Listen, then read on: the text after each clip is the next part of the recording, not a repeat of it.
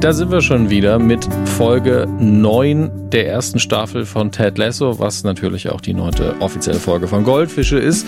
Und wir haben gerade zwei Gäste gehabt. Wir hatten in Folge 8, Make Rebecca Great Again, hatten wir die liebe Otnina.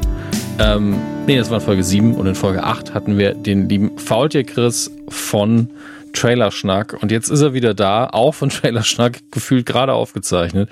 Christian Gönn. Hallo zurück. Da bin ich wieder, euer Fußball-Messias. der Fußball, aber nicht Fußball-Messi, das wäre wär doppelt was anderes. Ja, der, der, das wäre schöner auch. So, ey, wie viel Geld ich dann hätte, wie beliebt ich wäre. Aber auch wie schnell. Ich dachte einfach, du wärst ein Messi und hättest lauter Fußbälle zu Hause. Beides könnte sein, ehrlich gesagt. Also ich bin tatsächlich äh, stellenweise Messi, ähm, was meine Sammlungssachen angeht, aber naja. Das sind wir ja alle. Du, Dominik, ich muss mir mal kurz ein kleines Halsbonbon in den Rachen schieben. Aber also sehr, sehr hoffentlich gern. nicht ganz in den Rachen. Das muss ich auch nicht. Ich leg's in meinen Mund. So, weil, so, in meinem Mund. Gut. Ah, so, jetzt. Ich, ich freue mich sehr. Ähm, ich weiß nur, dass du dich ein bisschen geärgert hast, dass du die siebte Folge nicht hast besprechen können, dürfen, müssen, äh, weil wir da ja quasi Gastspots haben. Und ähm, willst du ganz kurz irgendwie was zu der Folge sagen in Bezug auf Liverpool? Ich weiß, du bist ja jetzt nicht so ganz darauf vorbereitet, aber es war ja, man hat ja nicht gegen deinen Verein gespielt, sondern gegen einen anderen Liverpooler Verein, dessen Namen ich schon wieder vergessen habe. Ich, ich habe gar nicht mehr richtig im Kopf, wie die Folge war. Ich habe die Folge tatsächlich sieben jetzt auch mal geskippt, acht jetzt auch noch mal geskippt, weil ich nicht dabei war.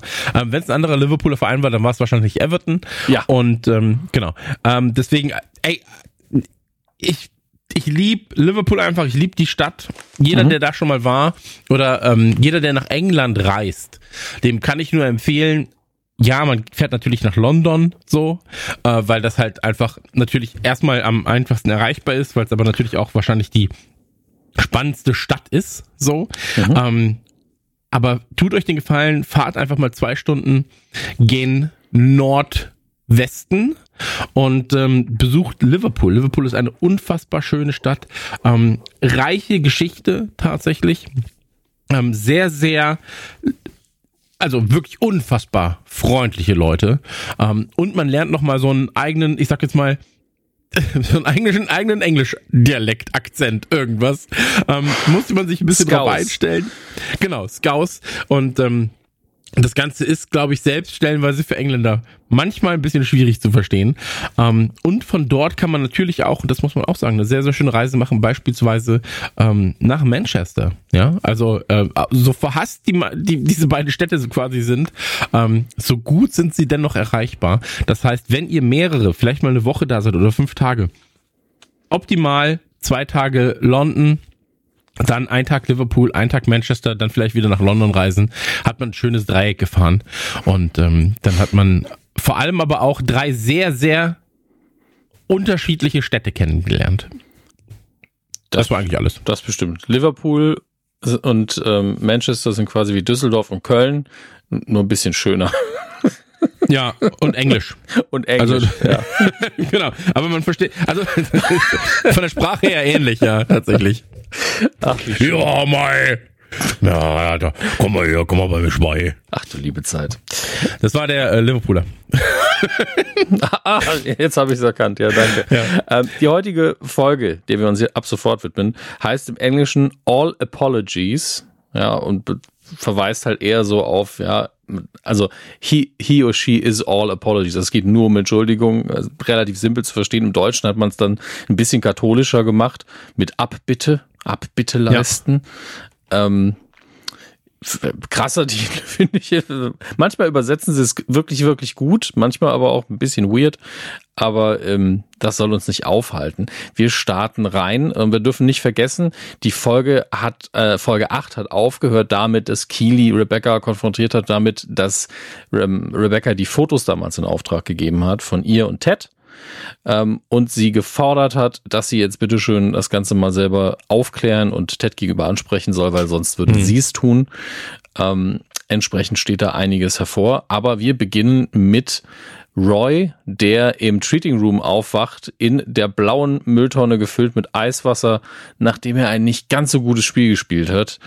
Ähm, und ja, er sieht sich jetzt langsam damit konfrontiert, was halt jeden Fußballspieler irgendwann erreicht. Er wird oh, äh, langsam einfach älter. Also wie man in jedem anderen Berufskreis sagen würde, langsam kommt er in die guten Jahre. Äh, und als Fußballer heißt das halt, na, Karriere ist bald zu Ende. Genau. Also Match davor war ja äh, scheinbar gegen Arsenal. Er hat's äh, verkackt. Und er ist sich dessen aber auch bewusst. So ja. erstmal, ne? Also er ist sich dessen bewusst, dass er ähm, die das Spiel verloren hat fürs Team. Das Problem hier ist, er ist sich vielleicht schon bewusst, aber er will es nicht wahrhaben, dass es zum Karriereende übergeht. Und das muss man ja auch sagen. Ähm, ich glaube, da haben wir auch schon häufiger darüber geredet. So ein mhm. Profifußballer mit Anfang 30 ist es schon heutzutage recht alt. Ja? ja. Es gibt ein paar Positionen, wo du halt auch mal ein bisschen länger spielen kannst. Torhüter beispielsweise gibt es einige im äh, hohen 30er, Anfang 40er Bereich, die auch noch sehr, sehr professionell spielen. Aber für einen normalen Feldspieler, sage ich mal, ist 35 schon so hoch. Das wird aber ähm, da, da bist du nicht mehr die erste Wahl, mm. sag ich mal so. Kann ich in bis in den Strafraum vielleicht ein Uber nehmen? Das wäre vielleicht genau, ganz gut. Genau, Ich warte einfach hier, bis der Ball kommt. Ähm, und das ist dann je nach Position natürlich nochmal ein bisschen anders. Und ähm, Roy als jemand, der natürlich viel nach vorne spielt, viel rennen muss, ähm, das werden wir ja hier auch noch sehen in der Folge da ist einfach jetzt mit der Kondition, mit der Schnelligkeit, mit dem Antritt, ähm, da fehlt's dann halt. Ne? Und wenn du dich mit sowieso mit Profifußballern auch unterhältst, wir haben ja ein, zwei davon in unserem Freundes- und Bekanntenkreis, ähm, dann ist das was, was halt auch immer so, äh, oder du musst dir das so vorstellen. Ja, Profifußballer wirst du ja nicht einfach, du wirst ja nicht einfach entdeckt mit 20 und dann heißt es, ach, du kannst ja Fußball spielen, ja, dann komm mal mit. So. Das ist ja wirklich so die, die seltenste Situation, die man haben das kann. Klang, das ist auch eher wie so eine Rollenspielkampagne bei D&D oder so. Hey, du triffst vergampft gut mit dem Bogen. Komm, lass uns einen Drachen erlegen. okay, darauf habe ich mein Leben lang trainiert. Ähm, nee, aber da, hier ist es ja so, das haben wir auch damals schon gesagt, du bist ja meistens schon in irgendwelchen Academies mit dem Alter von sechs, sieben Jahren. So, wo du halt schon Talente erkennen kannst, wo es dann heißt, okay, wenn wir ihn fördern, kann aus ihm ein Spieler werden, der im Idealfall mit Profit verkauft wird. Ja, mhm. so. Ähm, also erstmal aus Business-Sicht. Und aus Spielersicht ist es so, du lernst halt erstmal nur Fußball spielen. Ja, also im Sinne von, du, du spielst Fußball, du lernst Fußball spielen, Fußball ist dein Mittelpunkt, du wirst von der Sportakademie zur Sportakademie ge geschickt. Ähm, Roy hat ja auch selber hier gesagt, schon in der äh, Folge, in der sie ähm, die, die, den Zauber durchbrechen wollten, ja, hat er ja gesagt, so er ist mit im Alter von zwölf war es, glaube ich, oder sieben, acht, neun, irgendwas, ist er bis quasi ans andere Ende Englands geschickt worden, ähm, um dort zu trainieren. Und er befindet sich in seinem Leben tatsächlich immer nur auf dem Platz. Alles dreht sich um Fußball. Ja, das ist so wie wenn wir ein bisschen, wenn wir auf Tour gehen, alles wird dir quasi abgenommen irgendwann, sondern du musst einfach nur noch Geld, funktionieren. die Autoschlüssel. genau. Aber nee, aber du musst halt nur noch funktionieren und das Ding ist halt dein Mittelpunkt. Ja, mhm. deswegen bist du stellenweise sozial dann abgeschottet. So, du hast halt deinen deinen Freundeskreis, mit dem du dann irgendwie und, und, und das ist dein Team. Ja, so und das ist natürlich eine Situation, mit der kannst du dich, wenn du dich damit nicht wirklich befasst hast, ist es sehr, sehr schwer, sich damit auch auseinanderzusetzen im Laufe dieser Zeit. Und wir haben ja hier auch schon erfahren, Roy war äh, ein ganz großartiger Spieler bei, bei dem und dem Verein, hat da und da was gemacht, so. Und es fehlte, also er war ja bei Chelsea in dem Fall. Hm, hat Champions ähm, League mit denen gewonnen vor neun Jahren. Genau, genau. Und ähm, da, er, er sagt es ja auch später hier in der Folge und deswegen, ich greife es nur vorweg, er sagt ja mhm. auch, Roy Kent war immer der Beste in dem Team, in dem er gespielt hat. So. Und das ist der Status, den er kennt. Und jetzt gerade mhm. passiert halt was. Er spielt bei einem Verein, der vielleicht in die Relegation muss. So, also Relegation quasi, der, der gegen den Abstieg spielt. Und er ist auf einmal nicht mal mehr der Beste in diesem Verein. Ja, und das ist die Ausgangslage, die wir jetzt quasi haben, während er hier in dieser Tonne sitzt, äh, im Eisbad, ähm, in diesem Treatment Room, der, äh, ja, wo ich immer noch sag, die, die Sport- und Treatment Room Aktivitäten hier erinnern mich ein bisschen mehr an den SC Gröbenzell als an einen, einen Premier League Fußballverein. Aber ey, so ist es nun mal. Immerhin hat er einen großen Bildschirm vor sich. Ja, ich, ich muss ja sagen, ich war zuerst so ein bisschen angewidert, aber diese Tonnen sind ja genau dafür gemacht. Das war ja nicht irgendwann mal eine Mülltonne. Das wäre ja. ja. wirklich, wirklich ekelhaft. Ähm, und äh, ist aber auch so ein bisschen popkulturell jetzt gesprochen mit den Auswirkungen von Ted Lasso. Die Geburt wahrscheinlich, als Ted auch sagt, sitzt hier rum wie so eine, wie eine Version von, von Oscar aus der Sesamstraße. Und mittlerweile war Brad Goldstein ja tatsächlich in der Sesamstraße, hat mit den Muppets abgehangen. Und ich glaube, die hauen immer noch von seinem Besuch irgendwie neue Auftritte raus, weil sie wahrscheinlich hm. irgendwie einen Tag damit zugebracht haben, wo er dann wirklich neben Oscar auch gesessen hat. Und ich weiß nicht, ob es auch noch beide in der Tonne waren, aber ähm, finde ich immer noch schön, weil es einfach auch passt, weil niemand ist so schlecht gelaunt, nach außen hin auf jeden Fall, wie Roy kennt. Und der Vergleich hätte auch ohne die Tonne funktioniert, dass man es dann mit Tonne gemacht hat, wunderbar dass er nicht gut drauf ist, nachdem er auch noch ein Eigentor äh, fabriziert hat. Das ist ja immer so die Krönung auf, du hast scheiße gespielt ist und dann hast du auch noch ein Eigentor gemacht. Das kann ja wirklich auch passieren, durch wurde angeschossen, ist an dir abgeprallt, dann ist dann ins Tor. Aber ja. trotzdem jeder macht sich dann sofort Vorwürfe, weil es einfach so, oh Gott, auch noch ein Tor, das von mir irgendwie ausging. Oh. Man, muss, man muss ja dazu sagen, unser Freund Ralf ähm, hat ja in ähm, mit Pauli damals, mit St. Pauli, ich glaube es war noch mit St. Pauli, äh, gegen Borussia Dortmund gespielt im mhm. Westfalenstadion und ähm, hat ja tatsächlich ein Eigentor fabriziert gegen Ach. Borussia Dortmund. Aua. Und ähm, ey, so, so schmerzhaft es sein muss in diesem Moment, ja, kann er immer noch sagen, ey, ich habe im Westfalenstadion getroffen.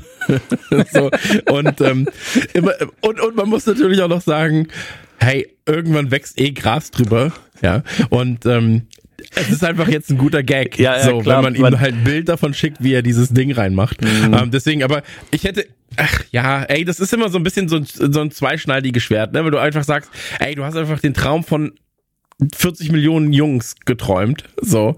Ähm, und durftest für Pauli in der Bundesliga spielen. So. Ja. Ähm, deswegen ist das halt alles so ein bisschen, ja, ist richtig kacke, aber es ist halt kacke auf einem anderen Niveau. Ja, klar, es, ist auch, es geht ja auch nur darum, dass es jetzt kacke ist gerade. Ja, klar, Leute, ne? Also von der Gewohnheit, ich bin ganz oben und ich bin hier mindestens sehr bis nicht bis der wichtigste zu okay, heute habe ich Scheiße gespielt und ein Eigentor gemacht und ich habe gerade gar keinen Bock irgendjemanden zu sehen. Und natürlich versucht Ted ihn dann aufzubauen und äh, einer seiner wunderschönen Vergleiche You beating yourself up is like Woody Allen playing the clarinet. I don't wanna hear it. Also es ist wirklich dieses, ja, wer will schon hören, wie Woody Allen die Klarinette spielt? Der kann das zwar, aber äh, ich glaube, dafür, wer, wer kauft dafür Tickets, ist dann die Frage, ne? Hm. Ähm, und ich, ich finde die Szene sehr gut zur Eröffnung, weil ja, Roy hat halt diesen, diese Charakterentwicklung jetzt vor sich, die sich noch über die zweite Staffel ziehen wird. Und ähm, das ist jetzt so der Anfang tatsächlich. Und ich sag mal, es baut halt auch die nächste Folge schön auf, damit das Finale noch emotionaler sein kann. Und mhm. ähm, das finde ich sehr, sehr schön. Warte jetzt aber tatsächlich einfach darauf, dass die nächste Szene beginnt. Ähm, und ich bin mir recht sicher, dass wir da bei Rebecca landen. Ich bin mir aber, weiß es aber noch nicht.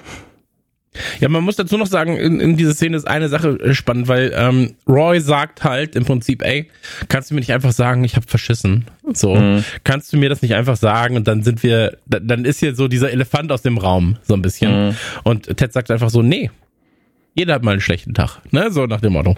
Und ja. ähm, das ist ja was, was sich jetzt gleich auch noch ein bisschen durch die Folge ziehen wird. Ähm, deswegen, äh, und, und dann natürlich noch äh, Danny Rojas, der wieder mhm. reinkommt und nochmal läuft, nachdem er, nachdem vorhin schon gesagt wurde, ey, nach dem Training hat er nochmal extra trainiert. Ähm, Danny ist halt einfach ein geiler Typ, muss ja. man dazu sagen. Ähm, und ist halt, das ist halt komplette Antithese von Roy in diesem Moment, weil er nicht nur immer gut gelaunt ist, sondern auch einfach jung. Ne? Also, dass der das überhaupt machen kann, nachdem er auch vor ja. gefühlt zwei Minuten noch schwer verletzt war, äh, ist natürlich interessant, in Anführungsstrichen. Äh, für mich interessant tatsächlich, dass äh, der Fernseher, den du eben erwähnt hast, der ist, glaube ich, komplett aus dem Computer. Also selbst der Rahmen sieht für mich aus, als wäre CGI generiert. Ist, kein, hm. ist keine Kritik, ist einfach nur dieses, ja gut, in dem engen Raum konnten wir das auch nicht anders drehen, so fühlt sich's an. Ähm, aber wobei das wahrscheinlich alles Studio ist, das da. So. Oh Gott. Dann sind wir, genau, dann sind wir aber schon im, ähm, wie heißt, dann sind wir im, im äh, Locker Room. Achso, ja, dann kommt der Vorspann. Genau. Hast du den geskippt? Was mal. denn jetzt los? Ich habe ihn nicht geskippt, natürlich. Ich habe ihn nicht geskippt, wirklich nicht. Ähm, wir sind aber danach dann schon im äh, Locker Room und äh, da gibt's ein ja, so, so ein, wie heißt das, ein, da, da werden Fotos Shooting. gemacht, äh, ein Shooting, ja. Ähm, Ey, wirklich, mein, meine Deutsch und meine Englisch. Äh, ich thinking auf Englisch und dann äh, ich finde die deutschen Wörter nicht, okay. Ähm, aber da gibt es ein Fotoshooting und zwar für irgendein Cover. Ich weiß gar nicht mehr. Äh, hier für, genau, für das Football Business Insider Magazin oder sowas. Und ähm, da kommt's zu einer kleinen, ja, zu einem kleinen, ganz netten Dialog zwischen, zwischen äh, Rebecca und Ted. Wobei man natürlich sagen muss, Rebecca hat immer noch im Hinterkopf, ey, ich muss ihm das eigentlich sagen, aber wie sag ich ihm das jetzt eigentlich? Mhm. Und ich mhm. finde, du merkst hier schon, dass es so zwischen denen steht, ja, oder zu, also zumindest für von Rebeccas Seite natürlich aus. Ähm, und ich finde es trotzdem schön, wie er ihr dann auch ein gutes Gefühl geben will. So, nach dem Motto, ey, für all die Mädchen da draußen, die dich jetzt gerade sehen, so als, äh, als quasi Chefin von dem Ganzen hier, ähm, die werden sich auch denken, so, hey, wenn die es schafft, so, die, sie ist ein Vorbild für uns, ne? Und ähm, das finde ich eigentlich einen ganz schönen Ansatz, auch wenn sie natürlich dann direkt so die sagt so, ja, aber wie viele kleine Mädchen lesen denn das Football Financial Quarterly? So ähm, ist natürlich auch ein Punkt. Nische in der Nische, immer super. Ja, ja, aber wenn es nur eine liest und dann sagt, hey, cool, reicht es ja schon oftmals. Deswegen, ähm, ja, aber Ted merkt natürlich auch schnell so ähm, und überspielt das Ganze dann natürlich mit einem Gag nach dem Motto so, naja, wer weiß, kleine Mädchen sind ja sehr mysteriös. so.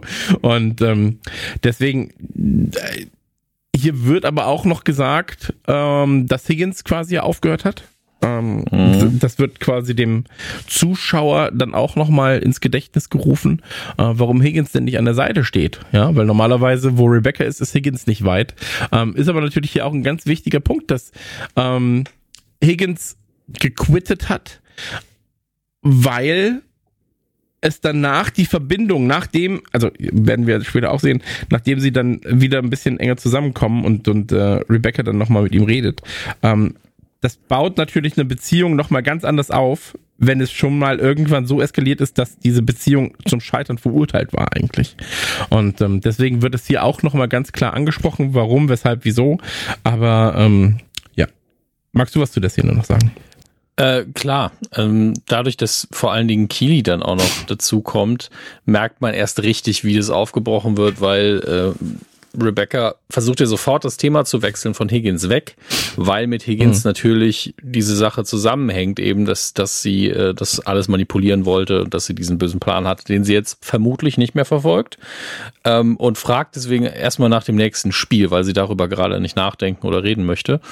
Ähm, und äh, der fragt nach der Moral und sie sagt, dass äh, sie über den, die letzte Niederlage noch sehr äh, betrübt ist. Und dann kommt Kili ran und sagt, ach, ist das so?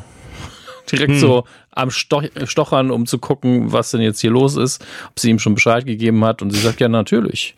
Ähm, Gott sei Dank für Rebecca natürlich fragt Ted erstmal, ey, wie sieht's eigentlich aus hier mit Tom Ford? Haben die sich gemeldet wegen PR und sowas? Äh, was wirklich eine sehr witzige Sache ist, weil Sudeikis ja selber auf verschiedenen äh, roten Teppichen schon Tom Ford getragen hat ja, ist also schon, also die werden ihm den Anzug dann wahrscheinlich auch gegeben haben dafür. Hm. Äh, aber hier ist es dann eher so, ja, also die haben gesagt, passt jetzt im Moment eher nicht, aber wenn wir. Aber wenn wir eine Everyday Man-Kampagne machen. Das, das wäre ja noch okay. Oder was Satirisches. Was Satirisches. ja schon so, ey, wenn wir mal so richtig witzig sein wollen, dann stecken wir auch einen alternden Amerikaner in unsere Anzüge. Eieiei, schon hart. Ja, ähm, aber ey, manchmal, also ich meine, hier, hier ist ja ganz klar der, der Wille von äh, Ted da, ey, Tom Ford ist eine coole Marke, ich würde gerne mit denen zusammenarbeiten. Und ja. das hast du ja manchmal, dass du dir denkst, so, ey, wieso arbeitet denn der gerade mit denen zusammen? Ich wäre doch viel besser dafür geeignet, weil ich die Marke wirklich lieb. Ja. Mhm. Also es gibt ja so ein paar Marken, wo ich sagen würde jetzt für mich, ey, ganz ehrlich, so count me completely in, meine Freunde, da bin ich sowas von dabei. Ähm, Tom Ford wäre jetzt nicht zwingend dabei, aber ey, Hela Kirre Gewürzketchup Delikat, so, da bin ich doch komplett am Start. Nee, aber weißt du, ey, G-Shock oder Trigema oder sowas, weißt du, oder Adidas, halt Sachen, die ich eh in meinem Alltag immer hab, so immer benutze. Ähm, das ist ja was, wo man sagt, so ja klar, würde ich gerne. Und wenn man dann halt so eine Abfuhr bekommt, ist das schon so, hm, Na gut, irgendwie. Also ist irgendwie schon so deprimierend, ne? So, ich habe es jetzt nie versucht bei G-Shock, aber also wenn G-Shock das hört, äh, sehr gerne mal melden. so, Rolex natürlich auch sehr gern, aber G-Shock noch lieber. Ja, ähm, Lamborghini, einfach mal anfragen, man kann ja mal reden. ja, wenn sie eine Everyday Man Kampagne machen bei Lamborghini, dann bin ich vielleicht dabei. Das wäre wirklich satirisch, ähm, weil du keinen Führerschein hast. Also von daher. Das stimmt, ja. Aber äh, wäre auch witzig, weil dann kann man sagen, ja, es hatte immer zwei Sitze, kannst dich fahren lassen. so. Aber naja. Ich, ich höre Olli schon schwitzen. Ist so, uh. ja. Ich, ich sehe mich schwitzen, wenn er wieder in Kurven beschleunigt. ähm, naja, aber äh, das zumindest da als kleiner Gag nochmal fand ich aber fand ich aber sweet, weil aber auch hier nochmal dann ganz klar die Position von äh, Keely ähm, gefestigt wird, dass sie sich quasi derzeit um die PR für die Jungs kümmert ähm, oder kümmern soll und da quasi die Gespräche führt. Ja. Also ähm, diese, diese Gags sind ja oftmals auch einfach Querverweise auf das, was gerade mit diesen Figuren passiert. Ja, genau. So, dann, wenn, wenn gesagt wird, hey, hey, sind die Jungs schon fertig mit dem Training? Ja, aber Danny macht noch mal extra. Dann sagt uns das ja einfach nur oder ruft uns, uns ins Gedächtnis, ey, der hat halt Bock. Football is live. Genau. Äh, Keely ist aber so respektvoll gegenüber Rebecca, dass sie jetzt nicht vor Ted da anfängt, weil sie aber wahrscheinlich auch denkt, naja, sie soll ihm das sagen und es soll nicht nebenher ja, runterfallen. Deswegen so, hast du kurz eine Minute? Und dann gehen die beiden wirklich in den Schuhraum, wo ich ja denke, also ist der Weg zu ihrem Büro so weit, aber gut, dann gehen wir eben in den Schuhraum, um das Gespräch zu führen. Es riecht natürlich äh, sehr, sehr stark. Und ähm, Keely lässt sich aber auf dieses Gespräch nicht ein und nennt Rebecca erstmal einen Floppy Cock. Mhm. Das ist jetzt keine Beleidigung, die man gerne hört. Wahrscheinlich, ja. Wahrscheinlich. Also ich glaube, als Typ noch ein bisschen weniger. so, aber generell, äh, ich glaube, ich glaube, hier ist halt immer wenn in diesem Raum was passiert, wissen wir ja, dass am Ende der gleiche Gag kommt. Der gleiche Gag kommt ja hier auch nochmal. So, dass jemand reinkommt oder dass da schon wer steht. Ähm, das wird ja hier sogar in der Folge zweimal gemacht, glaube ich. Ähm, nee, Quatsch. Die Voll, nee, nee, Quatsch, mein Fehler, entschuldige. Mhm. Äh, ich hatte, ich hatte die äh, Season 3 schon gesehen. Da gab es den gleichen Gag nochmal. In der Season ähm, 2 auch. Ja, ja, genau. In Season 2 sowieso. Deswegen meinte ich also, hier werden ja immer die gleichen Gags gemacht. Ähm, aber man muss hier nochmal sagen, Nate ist tatsächlich hier sehr wortgewandt plötzlich. Ähm, verhaspelt sich aber dennoch irgendwie. Ne? Also so, der, der, du merkst direkt, der ist schon weitaus offener für Dinge auf einmal. Ähm, als noch drei, vier Folgen zuvor, aber es ist natürlich trotzdem so, dass ähm, er immer noch einen gewissen Respekt vor den beiden Figuren hat und dann auch direkt geht, nachdem er ein, zwei Dinge sieht oder gesagt hat. Ja, er, er kommt halt durch Zufall rein, während Keely versucht aus Rebecca rauszukriegen, wann sie jetzt Ted Bescheid gibt und sie so einen kleinen Austausch haben. Ähm, und äh, ja, Nate sagt halt dieses, ich, ich weiß ja, dass Frauen Schuhe mögen, aber das hier ist doch jetzt ein bisschen albern. Also ist auf die Schnelle natürlich jetzt also nicht moralisch gut, aber ein guter Spruch vom Witzfaktor her, auf die Schnelle, ist vielleicht was, wo er realisiert, oh, in dieser Situation könnte ich diesen Witz machen. Und nachdem er ihn laut gesagt hat, realisiert er direkt, oh, fuck, das war ja wirklich Sexismus. Äh, was es auch absolut ist. Und ähm, er sich dann auch direkt entschuldigt. Aber für eine Sekunde ist er so, hahaha, oder? Der war, oh, der war, der war nix, nee. Sorry. Äh, aber du hast recht, die größte Änderung hieran ist eigentlich die, dass er nicht einfach runterguckt und weggeht, wie er es ganz am Anfang der Staffel genau, getan genau. hatte. Ähm, aber es ist auch einfach eine sehr, sehr blöde Idee. Egal wer da den Spruch da gebracht hätte, hätte Ärger bekommen normalerweise. Ähm, und er entschuldigt sich aber so, so sehr, dass er dann und verpisst sich direkt, dass es keine Konsequenzen gibt und die beiden einfach ihr Gespräch weiterführen. Äh, und Rebecca versucht sich halt rauszuquatschen, und sie sagt, ja, das ändert ja jetzt nichts mehr ob ich Ted jetzt noch Bescheid gebe. Und Kili gibt ihr dann einfach mit einem Satz ziemlichen Dämpfer und ich finde auch gu gute Motivation, indem sie sagt, ähm, es würde eine Sache ändern, nämlich wie ich über dich denke. Und Kili hat ja bisher die ganze Staffel damit verbracht, zu sagen, ich finde dich toll und ich möchte mit dir befreundet sein. Und das hat sie ja auch erreicht mit dieser ja. brutalen Ehrlichkeit. Und sie macht Rebecca jetzt klar, da stehst du im Moment aber nicht. Also im Moment finde ich dich nicht toll. Und das kannst du ändern, indem du Ted eben die Wahrheit sagst. Und ähm, man sieht, dass das bei Rebecca auch gut ankommt. Also gut im Sinne von hat den gewünschten Effekt und äh, hm. sie ist dann auch traurig und geschockt. Genau. Und danach sind wir schon in der Pressekonferenz ähm, mit Ted und mit ähm, dem Gespräch natürlich auch. Ja, also ich meine, du, du, hast halt Gespräche mit, ja, wie sieht's denn aus? Äh, wir haben jetzt das letzte Spiel gegen Man City, äh, wird jetzt, äh, also das letzte Spiel dieser Saison, dieser Staffel ist das gegen Man City. Ähm, und in diesem Spiel, man muss natürlich auch sagen, Man City ist wahrscheinlich der schwerste Gegner in dieser Saison, ähm, geht es auch unter anderem darum, den Abstieg eben oder die Relegation zumindest zu verhindern. Und ähm, kommt natürlich auch direkt der Gag mit Willie Nelson und äh, sie wollen quasi auf dem Hoch wie Willie Nelson äh, gehen. Ähm, hat natürlich was mit der Musik zu tun, Willie Nelson, Country-Sänger. Ähm, ich habe natürlich ich, was mit der Musik zu tun, der spielt nur hohe Noten. der, nein, aber mit, mit seinen Songs. Ähm, und mit, mit seinem Graskonsum, Christian. Ja, aber in seinen Songs geht's ja auch stellenweise darum. Klar, aber ja. kann man ja nicht davon aber, ausgehen, dass jeder das weiß. Okay. Ähm, also ist jetzt nicht ganz meins. Was man aber sagen muss, Willie Nelson hat einen unfassbaren Output an Musik. Ähm, ich glaube, mhm. es sind 30 Studioalben allein. Also ähm, ja, jedes Jahr mindestens eins und das seit 1962. Ähm, so wundervoll, so wundervoll ist es. Ich glaube, der müsste jetzt um die 90 sein, glaube ich. Ist wie Udo Lindenberg, der haut, glaube ich, auch jedes Jahr ein Album raus. Ja, aber ey, irgendwie hast du halt, warte mal, ich guck mal kurz was. Äh, ja, ja. Nee, äh, ich, ich, ich, war, ich war recht schnell. Äh, hier sind allein 1994 waren es drei Alben. So, weißt also, so, und das ist also, das ist ja schon auf dem Level von einem Flair. So, muss man dazu sagen. Und jetzt halt in den letzten, in den letzten äh, zwei Jahren waren es fünf Alben. Also da ist, da, da geht einiges bei ihm und er ist jetzt fast neun, ja fast, ich habe gesagt, er ist 90, wie alt ist er wirklich? Warte, ich gucke. Äh, wir gucken einmal, er ist äh, 89. Ist er jetzt, ja, okay. Ähm, 89. Naja, auf jeden Fall, ähm, hab, der gute Mann. Ich habe mich bei Udo Lindenberg ein bisschen vertan. Der, der hat schon sehr, sehr hohe, äh, sehr produktiv, also mehr als man so denkt, aber anscheinend doch weniger, als ich, als ich dachte. Entschuldigung. Ja. Sorry, Udo, wenn du das hier hörst, wir haben Ey. dir Unrecht getan. nee. Also äh, wir haben ihn noch produktiver hingestellt, als er ist und er ist schon sehr produktiv. Also trotzdem großes Loom nach Be Berlin, ne? Doch, der lebt immer noch in Berlin, oder? Lebt er nicht in Hamburg im Hotel? Er lebt auf jeden Fall im Hotel, aber ob jetzt in Hamburg ist, ist ich ah, glaube, es ist in. Äh, äh, nee, es ist in der Binnenalster das Hotel. Das, ähm, was ist Hamburg. Du hast, ah. du hast recht. Ähm, ja. Hier steht aber der Hotelname steht hier nicht, was ein bisschen seltsam ist. Hm. Ich bin mir auch nicht hundertprozentig sicher. Ich weiß aber, wo das Hotel ist. Ähm, ne, ich habe in Hamburg gelebt, deswegen.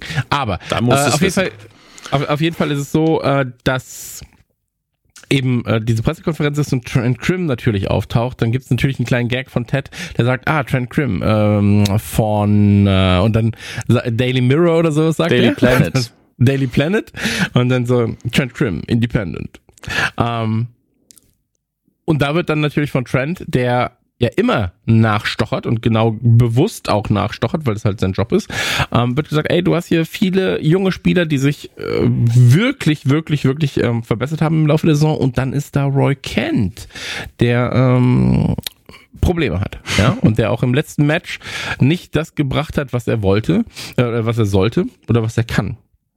Und äh, was sagst du dazu? Und dann kommt Ted und sagt, naja, könntest mich fragen, kannst aber auch Roy selbst fragen. Ich glaube, er wird auch sagen, dass das nicht der beste Tag in seinem Leben war. Ja, so. Ähm, und da ist dann natürlich das Ding so, ja, aber wir vertrauen weiterhin auf Roy, bliblablub. So. Blibla blub. Blibla blub. Ähm, dann gibt's noch mal einen kleinen Gag mit Intro, äh, Introvertierten und so weiter und so fort. Und dann sind wir schon ähm, bei einem sehr, sehr wichtigen Gespräch zwischen Ted, Nate und Coach Beard, wo Coach Beard und Nate Ted ein bisschen zur Seite nehmen wollen und äh, ihm quasi offenkundig sagen, ey, Roy müssen wir auf der Bank platzieren. Ähm, das heißt also den Captain quasi auf die Bank setzen. Und das ist was, was man eigentlich natürlich nicht macht. Ähm, hier positiv zu benennen, Liverpool tatsächlich, die sehr, sehr häufig den Kapitän auch mal auf der Bank haben. Mhm. Ähm, also den eigentlichen Teamkapitän, ähm, der sich aber in dieser Rolle auch also in, in der Rolle ist es auch vollkommen okay für ihn. Ähm, liegt einfach daran, dass du sagst, du startest oftmals mit einem etwas anders aufgestellten Team, in dem er keine Rolle spielt, ja, um dann, wenn dieses Team, weil es vielleicht dann mehr vorwärts geht, weil es vielleicht dann ein, zwei Tore schon geschossen hat. Und danach bringst du Sicherheit rein mit dem defensiven Spielstil des eigentlichen Teamkapitäns. Mhm. So. Und ähm, hier ist es aber so, ein Roy Kent wird nicht ausgewechselt äh, und auch nicht eingewechselt, weil er immer auf dem Platz steht, nach dem Motto. Und dieses Gespräch wird hier gerade gesucht und Ted sagt dann ganz klar so, wir werden Roy nicht benchen. So, ähm, das würde ihm das Herz brechen. Und ihm geht's halt, also Roy, äh, äh, Ted geht's vor allem auch um diese emotionale Ebene, ne? nach dem Motto, naja, es wird ihm doch jetzt das Genick brechen, wenn wir ihn nach dieser schlechten Leistung dann auch noch auf die Bank setzen. Und ähm, das verstehen Nate und Coach Beard weniger. Und hier mhm. bricht auch der Charakter von Coach das erste Mal ein bisschen aus, ähm, weil es natürlich sonst immer, ja, Ted, alles ist gut, du hast recht, so, oder zumindest halt so, ey, wir sind hier an einem Strang am Ziehen. Ähm, aber hier ist es so, dass es so in der Folge vor allem, mm. jetzt werden wir gleich natürlich nochmal mehr besprechen. Die, die, ähm, die, beiden machen ja auch einen guten Punkt. Sie sagen, es war, das war ja jetzt nicht das erste Mal, nur bisher mhm. hat es uns nicht wirklich wehgetan. Die Formulierung, die sie benutzen, ist halt, das hat uns bisher nicht so richtig den Arsch gebissen, aber dieses Mal hatten wir Wunden am Popo, wofür man normalerweise bezahlen muss. Ähm, was ein schönes Bild ist und natürlich auch einfach ein Gag, der dann aber, nachdem Ted sagt, nee, machen wir nicht, auch nochmal aufgelöst wird, indem Nate nachfragt, du hast jemanden bezahlt, um dir, um dich zu beißen? Nein, natürlich nicht. Ich wurde, andersrum. Ich wurde bezahlt. ja. Und Nate ist dann nochmal doppelt verwirrt. Äh, was ich dann schön finde, ist, dass er dann fragt, where? Und ich bin mir nicht sicher, meint er jetzt, weil vorher ging es ja den Popo beißen, an welchem Körperteil oder wo, wo, wo, man, man Ja, wo geht man hin, um diesen Job zu kriegen? Oder wo, wo gehe ich hin, wenn ich gewissen werden will? Das, äh, wird nicht aufgelöst, muss es auch nicht, weil ist ja nur ein Gag. Dann springen wir zu Rebecca, die Ted noch eine SMS oder ein iChat oder was auch immer geschickt hat. Äh, ich muss mit dir reden. Und äh, Rebecca, aka The Boss. Ja, so heißt äh, er immer bei ihr. Und ähm, umgekehrt, sie immer bei ihm sie sortiert zum ersten Mal, glaube ich, seit wir sie in der Serie sehen, die Utensilien auf ihrem Schreibtisch. Also schiebt alles so ein bisschen hin und her und ist das alles okay? Ist also ganz offensichtlich nervös. Ähm, Ted kommt rein und sieht erschöpft aus, finde ich. Es ist schon dieses Hi, ja, ah, was los? Weil er jetzt nach den zwei äh, quasi Attacken auf seinen Captain, einmal von der Presse und ähm, einmal von seinen beiden Co-Coaches, natürlich auch ein bisschen durch ist. Aber er reißt sich dann direkt wieder am Riemen und ist so, jo, let's go. Genau. Also es ist natürlich so eine Art. Das Problem ist hier in dem Fall für Ted gerade, dass die Angriffe beziehungsweise die, ähm, es sind ja keine richtigen Angriffe, aber dass zumindest die, die, äh, das, Her äh, das Herantragen von, was ist eigentlich mit äh, Roy, kommt von extern. Extern kannst du aber oftmals gut aus klamüsern. Ne? Dann kannst du so ausklammern und kannst sagen, naja, gut, die haben nicht den krassen Einblick so kannst du es dir zumindest dann schön reden. Das Problem wird natürlich, wenn intern dann auf einmal was auftaucht, im Sinne von Shit, der oder die, auf die ich die ganze Zeit hier setze, mhm. die sind auf einmal auch für eine Entscheidung, mit der ich nicht ganz zufrieden bin. Und ähm, dann wird es ein bisschen zu einem Problem und das hängt natürlich nach. Hier ist es jetzt so, Rebecca will ihm quasi ganz klar erzählen, so, ey, ich habe Scheiße gebaut, traut sich dann aber nicht. Und äh, das Ganze wird, also das ist im Prinzip die Quintessenz dieses Gesprächs. Ähm, sie versucht dann so ein bisschen herumzudrucksen und sagt dann so, ey, können wir das Gespräch später führen? Und er sagt einfach, ja gut, dann mache ich jetzt den Rewind und er geht quasi dann den gesamten Weg zurück. Ähm, ist witzig, ist tatsächlich witziger, als ich denke oder als ich, als ich sie erkläre. Ähm, aber damit ist die Situation erstmal gelöst. So. Also diese komplette, diese komplette Situation besteht ja nur aus, Rebecca will, kann aber nicht. Und ähm, als sie ihm dann hinterhergehen will, kommt Rupert und ähm, also direkt in ihr Büro. Das ist das Krasse, so, weil es ist auch nicht so, dass der, ich meine, Higgins ist nicht mehr da, so, ne, also der halt davor abgefangen hätte oder halt sagt, hey, gleich kommt Rupert, der möchte mit dir reden oder sonst irgendwas, sondern Rupert taucht einfach im Büro auf, auch ohne zu klopfen wird die Tür einfach aufgemacht. Das ist eigentlich, also es geht da ja um Etikette, ne, mhm. so, und er benimmt sich quasi so, als wäre er ähm, als wäre es immer noch sein Laden. Genau, so. als wäre es auch sein Büro und äh, genau. trotzdem weiß er ja, was er tut. Er kommt ja rein mit Surprise, Surprise, Surprise. Genau, also absolut, er weiß, was er tut. Das ist ja das Ding. Er ist ja, und das macht er sehr, sehr, sehr, sehr gut, ähm, oder spielt es sehr, sehr, sehr, sehr gut. Er weiß ja, dass das, was er gerade macht, nicht richtig ist. Die feine englische Art, ja. Und ähm, dessen ist er sich durchaus bewusst, aber er kommt ja auch, um sie zu verletzen tatsächlich. Also alles, was da passiert, ist ja mhm. nur Verletzen auf allem allerhöchstem Niveau tatsächlich. Von vorne bis hinten geht's ja nur darum, Rebecca nochmal eins auszuwischen. Und ähm, das Gespräch, also erstmal geht's natürlich um Higgins, wo ist Higgins? Dann sagt Rebecca, hey, der ist nicht mehr da und dann sagt er auch sowas wie, naja, das einzig Nervige bei Higgins war, dass er immer meine Kugelschreiber angekaut hat. Mhm. so. ähm, und er sagt, aus, er sagt auch was ganz Wichtiges, sagt nämlich, naja, vielleicht nimmt er jetzt mein Angebot an. Genau, genau, genau. Das wollte ich nämlich auch gerade sagen. Also du merkst schon, ähm, wie die ich sag mal so, das Fischernetz um den Fisch Rebecca, um, um den, um das Fischlein Rebecca ähm, immer enger gespannt wird. Und ähm, das ist für sie, also diese Situation für sie, ja, also äh, ist ja ihr Büro, mhm. ist ja ihr ihr Platz, ja, ihr Safe Space quasi. Ähm, und auch der Ort, wo sie Leute um Termine bittet. Ja, oder nicht bittet, sondern einfach sagt, entweder haben wir einen Termin so, wenn halt die Leute quasi für sie angestellt sind, oder aber sie lädt dort Leute hinein ein, um Gespräche zu führen für geschäftliche, ähm, geschäftliche Weiterentwicklung. Und hier ist es so, er taucht einfach auf und mhm. erzählt ihr dann, hey, ich möchte nicht, dass du es aus der Presse erfährst, aber äh, Beck und ich, Becks und ich, ähm, sind schwanger. Mhm. Ja. Und ja, bitte. Äh, es könnte ja eigentlich nicht besser parallel geschaltet sein. Ne? Du hast das andere Gespräch vorher, wo sie Ted über eine Textnachricht bittet, hochzukommen. Sie heißt bei ihm halt aka The Boss im Handy. Er klopft vorher nochmal an, obwohl er wirklich einfach direkt hochkommt. Ähm, wie es wie es halt gehört, er stürmt einfach rein danach, ohne Termin, ohne alles, setzt sich auf ihren Schreibtisch, ja, usurpiert also einfach auch wieder die Position so ein bisschen. Und äh, weißt du, er tut aber was, wo man normalerweise sagen würde, ach, das ist ja eigentlich ganz nett. Aber wie er es tut, ist es eben nicht. Weil er hätte sie schriftlich informieren können, wie du gesagt hast, er hätte einen Termin vereinbaren können, hätte auch anrufen können, über tausend Optionen. Aber nee, er möchte in ihr Gesicht gucken, während er es ihr sagt.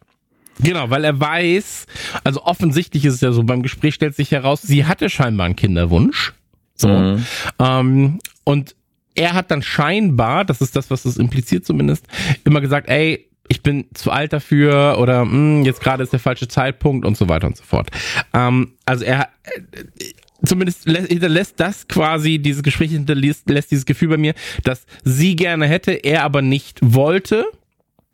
Und ähm, ausgelöst wird das Ganze quasi durch ein Gespräch oder durch einen Satz, den, den er dann sagt, und zwar, ähm, naja, manchmal oder oder er, wie sagt er davor? Da, er sagt irgendwie ähm, Menschen ändern sich, sagte. Menschen genau, Menschen ändern sich und vielleicht wollte ich davor einfach nur keine Kinder mit und dann fehlt halt mit dir quasi. Ähm, und dann kommt dieses, naja, generell. Also, ja, ne? also, im, ja, im Englischen macht das, macht das eigentlich relativ geschickt, wie man sagt, I didn't want children with und dann guckt er so, als hätte er sich versprochen und dann sagt er before. Genau, äh, genau. Also absolut kalkuliert halt, auch. Genau, es ist absolut kalkuliert. Ich wusste nicht mehr genau, wie es im Englischen jetzt war. Aber äh, von der Quintessenz her ist es ja ähnlich, ne? So. Ähm, und das ist natürlich absolut konstruiert von ihm. Ja, wenn man Dinge andeutet, sie dann doch nicht sagt, nur um Leute zu verletzen. Ähm, und dann sagt er aber auch wieder, am Ende geht's ja nur darum, dass man mit der richtigen Person zusammen ist. Genau, mit einem genau. Also. Grinsen, dass man ihr wirklich die Fresse polieren will. Absolut richtig. Also es ist auf jeden Fall ein super bösartiger Move von vorne bis hinten.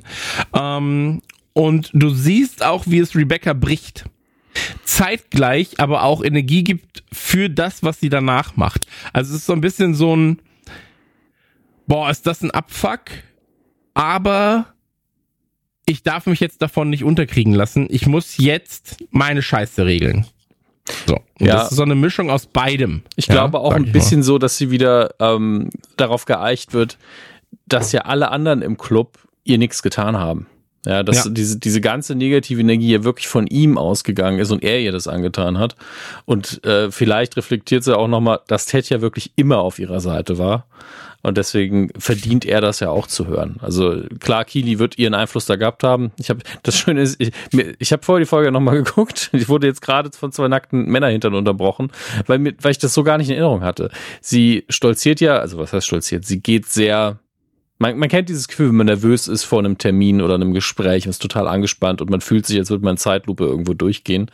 Äh, und sie geht einfach, ohne das auch nur im entferntesten zu sehen, geht sie halt durch die Umkleide, wo zum ersten Mal halt auch wirklich, äh, wie gesagt, nackte Männer hinter im Bild sind. Ist auch tatsächlich einfach ein schön komponiertes Bild. Links und rechts zwei, zwei Pobacken und in der Mitte die anderen. Äh, ist schön gemacht, muss man einfach sagen. Äh, und die Männer reagieren natürlich so ein bisschen, oh, oh, äh, während sie das überhaupt nicht registriert. Also nicht einmal kurz links oder rechts, sie guckt nur geradeaus, ähm, fast schon von Angst ergriffen und geht ins Büro und ist auch alles, also die Kamera ist ganz nah bei ihr, alles andere ist komplett unscharf. Mhm. Ähm, und wir wissen einfach direkt schon, okay, jetzt wird sie es ihm sagen, weil ansonsten würde man das nicht so inszenieren. Ähm, und das wäre so ein Moment, wo man früher die Werbung reingeballert hätte. Ich muss Ihnen etwas sagen, also zack, Schnitt. Ähm, aber wir kriegen, stimmt, ja. wir kriegen es natürlich mit und, und Ted ist halt Ted erstmal. Er sitzt einfach nur da und ist äh, gut gelaunt. Hört sich erstmal an. Ja. So, genau, hört sich erstmal an und ich glaube, das ist das Wichtige in dem Fall, äh, weil er da aber auch als Charakter sehr, sehr weit ist. Ähm, er hört sich an, dass sie halt erklärt, hey, du bist nur hier eigentlich sagt sie das ja, du bist nur hier, weil ich dich für einen Volltrottel gehalten habe, der das Ding nicht managen kann. Ähm, ich habe das mit äh, Rebecca und äh, mit, mit äh, Keely und deinen Fotos gemacht. Ich war der, der, ähm, der Jamie initial abgegeben hat und so weiter und so fort. Und ähm, ey, ihr seid alles nur gute Leute, die hier einen Unterschied machen wollen. Und ähm, ich habe gemerkt, mein Hass auf Rupert hat mich, hat, hat mich so weit gebracht, dass ich das Ganze hier komplett torpediert habe und euch mit reingezogen habe. Und ähm, auch hier das ein ähnliches Bild wie bei Roy am Anfang, wo Roy Ted bittet, ey, sag mir einfach, dass ich scheiße war. Sag mir einfach, dass ich es komplett verschissen habe. Und Roy ihm da ja auch gesagt hat, nee, du hattest einfach einen schlechten Tag. Und hier ist es jetzt so, dass sie halt auch quasi sagt, so, ey, nach dem Motto, sag mir, dass ich ein Arsch bin.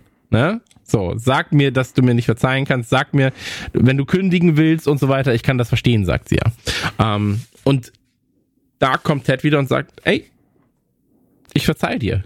So, ich vergebe dir. Und sie sagt so, hä, wie du vergibst mir? Mhm. Und so, naja, eine äh, ne, ne, ne Divorce, eine ne Scheidung macht halt mit Leuten macht, macht Leute halt verrückt, egal ob sie quasi die sind, die sie wollten oder nicht. So, also die, die die Scheidung initiiert haben oder nicht.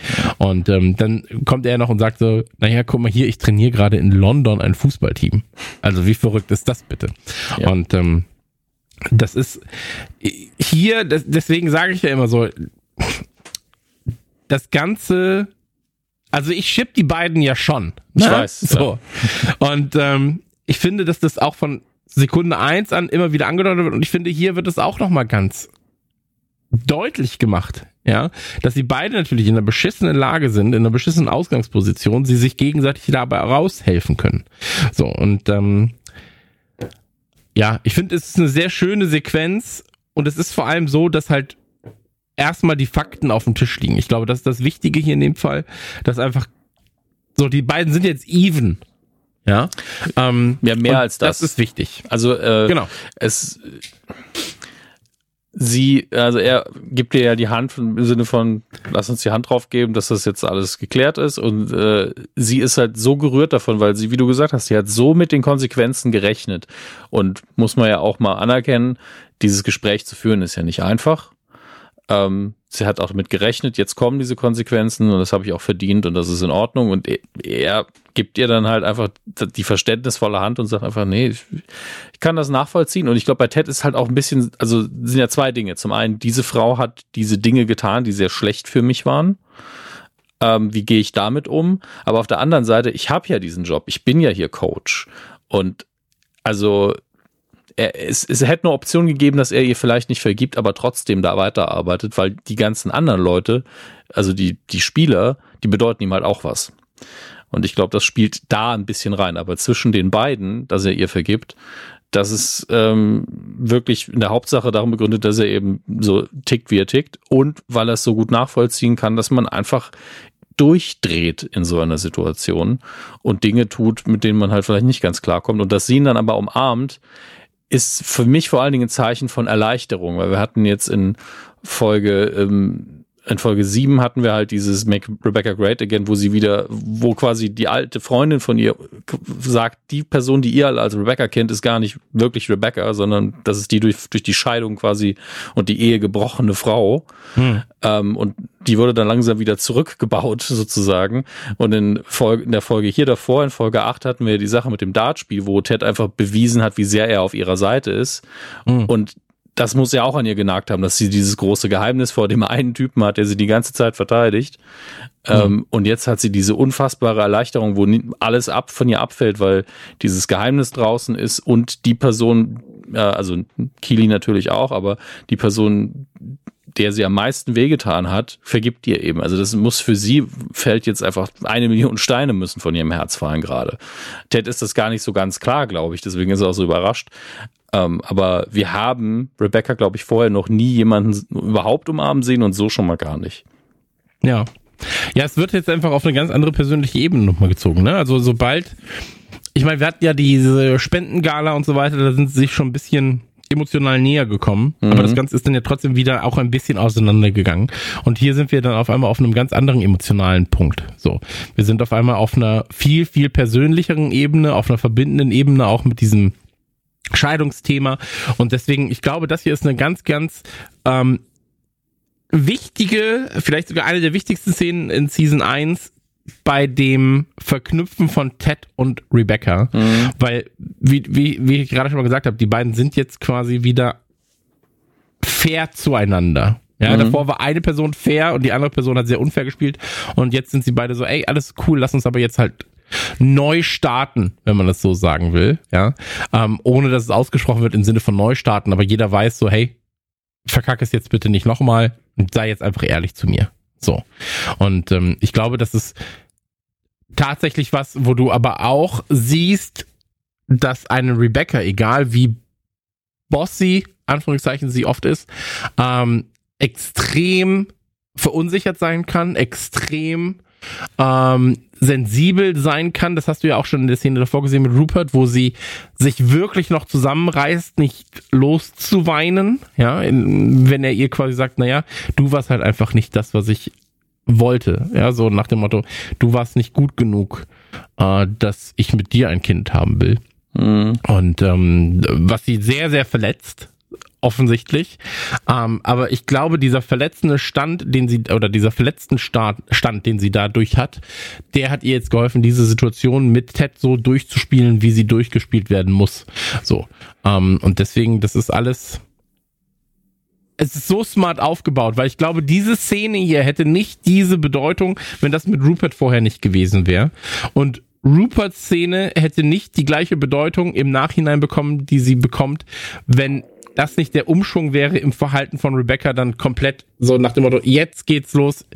Ich weiß jetzt, wer der Böse ist und das ist Rupert und alle anderen sind einfach nur gut zu mir und wollen mir nichts Böses. Also das ist so eine schöne Wechselwirkung zwischen den Szenen. Absolut. Ähm, danach haben wir eine, also das, was ich noch schön fand, war dieser Schlusssatz von wegen, es ist schön, sie hier unten zu sehen, Boss, sie, ja, you lighten up the place, sie machen das alles ein bisschen freundlicher hier. Was, glaube ich, so eine Sache ist, was er nicht oft anspricht, aber er versucht ja immer wieder klar zu machen, es ist dein Team. Ja. Es ist dein Team. Es ist für dich gut, wenn du die Leute ab und zu mal siehst und für die Spieler ist es auch gut. Es macht er immer sehr behutsam und sehr charmant, weil er natürlich nach oben charmanter sein muss als nach unten.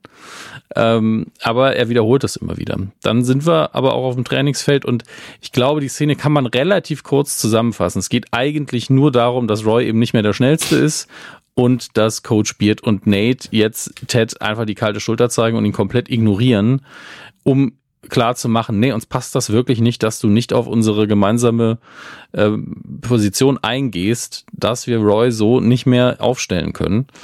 Ähm, und Ted versucht da erstmal drum rumzugehen, während eben auf dem Feld ein Sprinttraining durchgeführt wird. Dieses gute alte in eine Richtung sprinten, stoppen, direkt wieder in die andere Richtung rennen und äh, Roy eben immer der Letzte ist, immer schön mit Fuck am Schluss das Ganze abschließt und ähm, ja, es bringt zumindest diesen Punkt eindeutig äh, nach Hause, denn auch Ted sagt am Schluss, okay, was so viel heißt wie, naja gut, dann werde ich dieses Gespräch wohl mit ihm führen müssen. Ja. Ähm, ja. Ich möchte eigentlich, ich, ich möchte noch ganz kurz sagen, ähm, dass er ja zu Beginn sagt, hey, pass auf, ähm, Speed ist wichtig, aber äh, Stop and Go quasi ähm, ist extrem unterschätzt, so wie Kanye's 808 and Heartbreak. Ähm, möchte ich nur einmal ganz kurz darauf hinweisen. Ähm, kann man von Kanye halten, was man will, aber 808 ist eins meiner persönlichen Lieblingsalben aller Zeiten und sollte definitiv mal angehört werden. Ähm, ja, ja, vielleicht könnt ihr also, es irgendwo gebraucht kaufen, falls ihr nicht unterstützen wollt nach dem, was in der letzten Zeit rauskam. Absolut richtig. Ich denke, so kann man es, glaube ich, sagen. Ich, ich hab's eh, so deswegen, ich bin, ich bin clean bei der Sache. Ähm, und äh, anders als Kanye wahrscheinlich mittlerweile. Aber ähm, der, der Mann braucht Hilfe, das ist äh, nicht aus, äh, sag mal, außer Hand zu weisen, auf, von, von, der Hand. von der Hand zu weisen. Ähm, aber 808s and Heartbreak, also 2008er Album, ist eines, eines der besten Alben aller Zeiten, äh, genreübergreifend und ähm, in meinen Augen absolut unterschätzt, gerade nach dem 2007er Graduation. Ähm, ist es ein bisschen untergegangen, aber sollte äh, von jedermann gehört werden, der ein bisschen Lust auf experimentellere Musik hat. Also auf Jahr 2008 bezogen natürlich ähm, und ist ein unfassbares Album über Liebe, Schmerz, Verlust, Trauer und ähm, ja 52 Minuten voller Emotionen. so, ich wollte es nur mal, ey, wie gesagt, man kann über von Kanye halten, was man will. Ähm, ich glaube, wir sind uns da alle einig mittlerweile fast. Aber ähm, mal, wolltest du mal Musikjournalist werden? Ich, ich wollte mal Journalist. ja, ich wollte vielleicht mal Musikjournalist werden. Ähm, ist quasi ein Jahr entstanden, nachdem seine Mutter äh, Donda West gestorben ist und äh, ganz, ganz viel wird da auch verarbeitet. Ähm, ja, ist experimentell, hört mal rein. Und äh, Musikjournalismus ist tot. Aber Ted Lasso nicht, deswegen geht's jetzt weiter. Mhm. Ich, ich habe mich nur so gefreut, weil es gerade okay. so, weißt er hätte, er hätte 10.000 Sachen benennen können. Und dann war ich so, ey, das ist eins meiner absoluten Lieblingsalben muss man zumindest ganz kurz erwähnt haben. Ist ja in Ordnung. Ja. Äh, wir kommen jetzt wieder zu Rebecca, die natürlich jetzt das Schlimmste vielleicht hinter sich hat. Und das ist, glaube ich, der einzige Grund, warum man vorher äh, die Sache erwähnt hat, dass Higgins die Stifte anknabbert, damit man jetzt visuell sehr einfach auf Higgins verweisen kann, weil sie sich den Stift anguckt, mit dem sie gerade schreibt.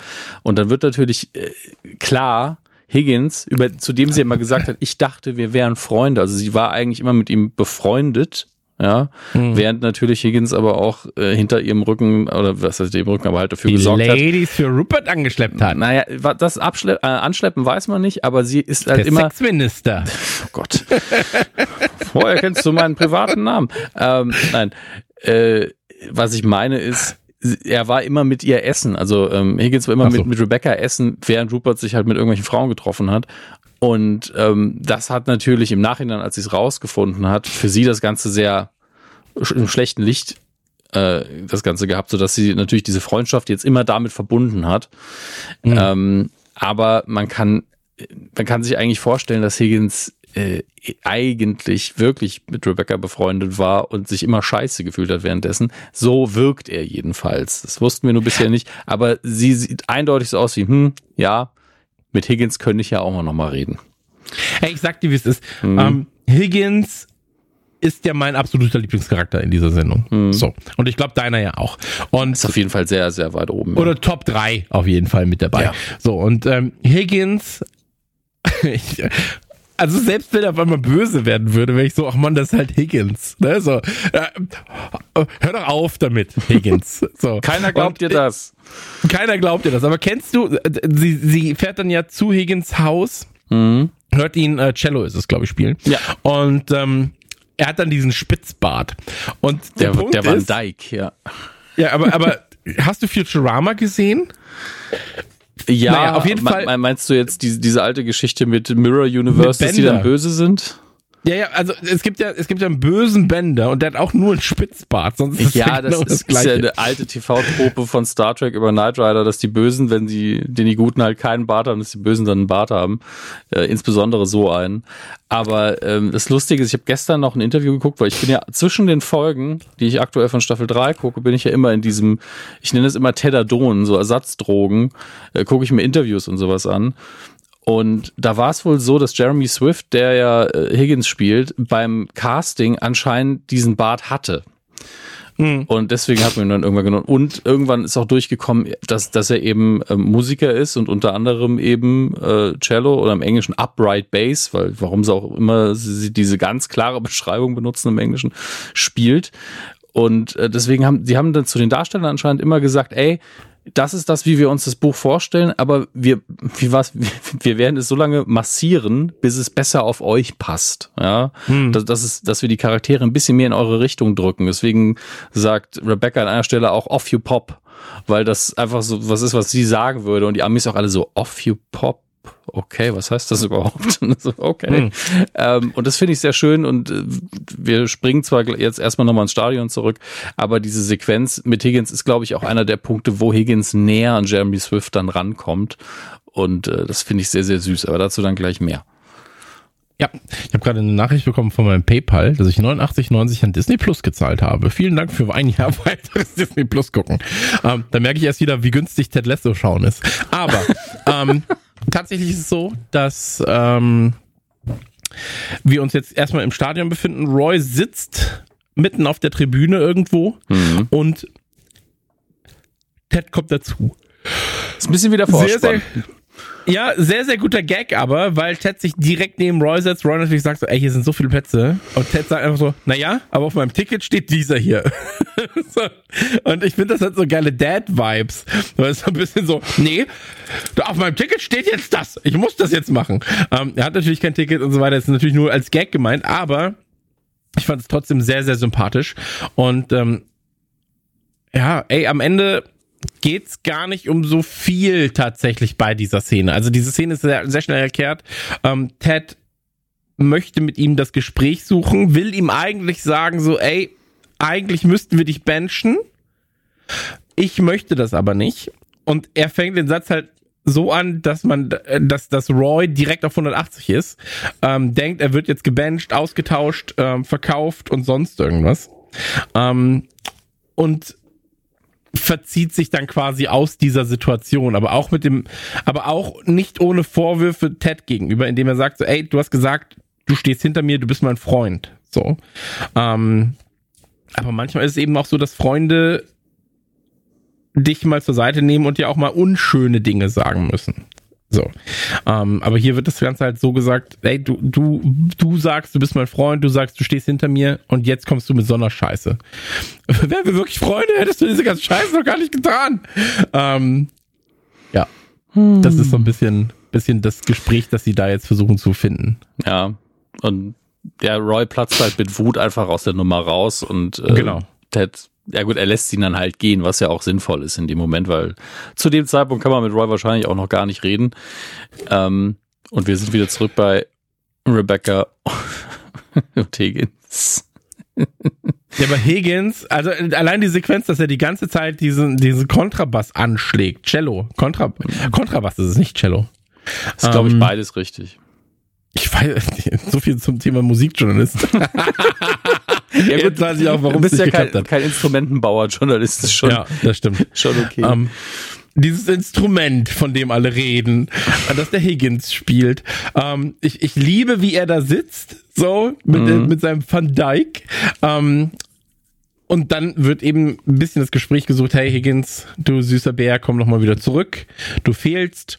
Und ähm, wird ihm natürlich auch klar, äh, klar gesagt, so, ey, ich habe die ganze Zeit immer gedacht, Rupert, ähm, oder oder äh, anders. Es wird im Prinzip das gleiche Gespräch gesucht, das davor mit Ted gesucht wurde, nur halt für Higgins. Und ähm, ja, das, das Beste ist aber auch so, wie, wie, wie findet Miss Higgins denn den Bart? Und dann so, sie hasst es mit jeder Faser ihres Körpers.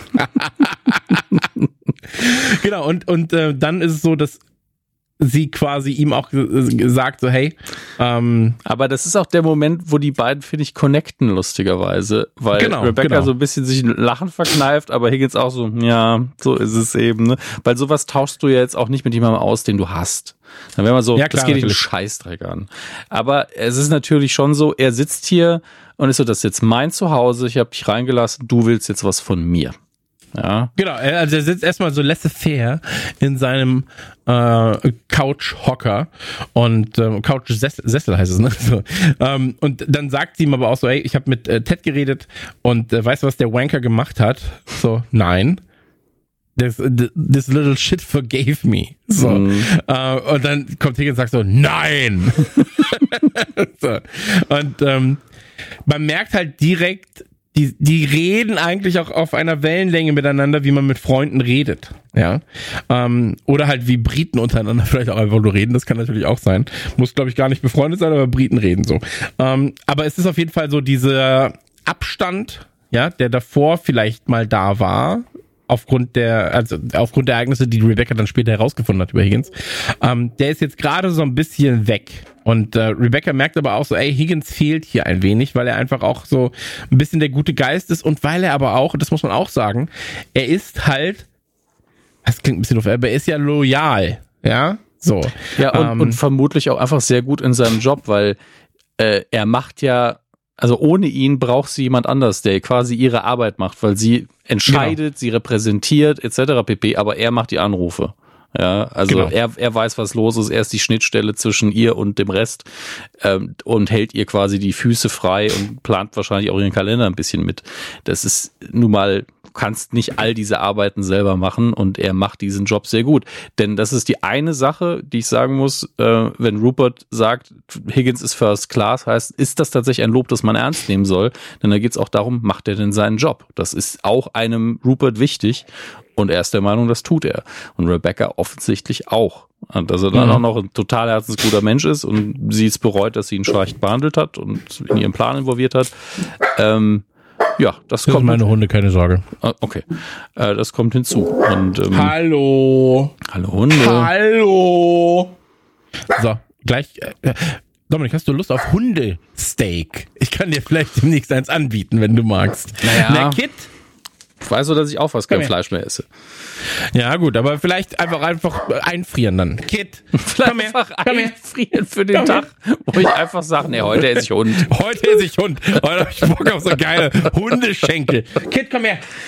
Ich habe halt das Problem für die Leute, die äh, Radio Kular nicht hören. Ich habe äh, ich habe ein extrem großes Anwesen und ähm, das ist, gelogen. das ist einfach gelogen.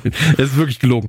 Aber es ist auf jeden Fall eine große Glasfront zu meinem Garten hin und ähm, immer wenn jemand in die Nähe meines Gartens kommt, der nicht sonderlich groß ist, man kann binnen weniger Sekunden von der einen zur anderen Seite, ähm, sind meine Hunde so, was macht der hier? Das ist mein Ort, an dem ich pisse. so. Da ist ein Fremder Und, in meinem Klo. Da ist ein Fremder in meinem Klo. Kind, komm her. Komm her, Schatz. Und deswegen sind beide Hunde so ein bisschen so, nee, das geht, das gefällt mir gar nicht. Ist so ein bisschen wie bei Roy und bei, bei, ähm, bei, bei Jamie. Ja, Jamie steht dann quasi mal draußen vor dem Tor und Roy ist hier drin mit meinen Hunden. Und dann so, du hast ja nichts zu suchen, du hast ja nichts zu suchen. Ähm, naja, auf jeden Fall äh, sind wir danach, aber auch äh, Thema Roy, Thema Kili. Ähm, wir sind bei äh, Roy und Keely, die gemeinsam mit ähm, Roys Nichte sprechen. Und ähm, da ist es so, dass Roy halt sagt, ey, ich habe das Gefühl, ich werde hier ähm, das, was ich auch vorhin gesagt habe, so er, äh, er war immer der Beste und plötzlich merkt er Shit. Ja, so ähm, ich kann nicht mehr mithalten. So und er, er sagt ja auch so, ey, ich ich mochte es bisher immer Roy Kent zu sein und ich weiß nicht, ob ich es auch noch mag, Roy Kent zu sein, der Loser Roy Kent. Ja. Und, und was denken denn die Leute über mich? Und ähm, da sagt sie dann auch, und das fand, ich finde, das ist eine sehr, sehr, sehr, sehr schöne Szene, ähm, weil sie dann halt die Nichte dazu holt und sie fragt so, ey, mach mal die Augen zu und beschreib mir mal dein Onkel Roy. Und ähm, sie dann sagt, hey, mein Onkel Roy ist witzig, mein Onkel Roy hat einen Bart, der immer kratzt und so weiter. Und auch sehr gut natürlich, wie Roy dann reagiert. Also erstmal, sie sagt nichts über Fußball, das ist das Wichtigste, ja, weil äh, Fußball für die Leute um ihn herum, also der, der Fußballstellenwert den Roy oder der Stellenwert, den Roy Fußball zumisst, den messen andere Leute dem Fußball gegebenenfalls nicht zu und sehen Roy halt nicht als, guck mal, das ist der beste Fußballspieler, sondern hey, das ist mein Onkel, der ist witzig, der ist lieb, der ist loyal, der ist äh, charmant, der ist freundlich und so weiter. Ähm, ist eine wundervolle Szene und Roy bricht das Ganze natürlich, indem er sagt, na, was weiß sie denn schon? Sie ist fucking six years old. So. Mhm. Ähm, nicht, nicht verdreht natürlich wieder die Augen, aber es macht was mit ihm, weil er merkt, ey, ich bin mehr als nur der Fußballer. So. Ja. Und ähm, ich bin mehr als dieses einzelne Fragment des Fußballerseins. So. Ähm, ich habe ein sehr, sehr schönes Interview gehört mit einem äh, Typen, den ich sehr, sehr mag, ein YouTuber, ähm, der in seiner Bubble wahrscheinlich der bekannteste YouTuber ist, den man, den man äh, hat oder die eine der bekanntesten Personen innerhalb dieser Bubble ist. Und der meinte auch so, ey, es gibt nichts Geileres als bekannt zu sein. Ich glaube, das ist die krasseste Droge, die man quasi nehmen kann. Und er sagt auch dann so, naja, ich habe noch nie gekokst, aber von den Sachen, die von den Sachen, die ich kenne, ist das wahrscheinlich die krasseste Droge und äh, das, was am abhängigsten macht. Ja, hm. Erfolg und Bekanntheit und äh, auf der Straße erkannt zu werden, das macht krass abhängig. Ähm, und er sagt dann auch so, aber ich hatte eine Zeit, wo ich das übertrieben habe, ja, wo es dann hieß, ey, ich muss gerade von Irland nach in die Niederlande fliegen und ich charter mir einfach für 25.000 Dollar ein Privatjet, statt für 200 Euro mit Ryanair zu fliegen. Ähm, das hat er gemacht und das war für ihn wichtig, dass er das mal gemacht hat, aber er wurde dann sehr, sehr schnell von seinen Freunden wieder auf den Teppich geholt und dann wurde gesagt, ey, sei kein Idiot. So. Mhm.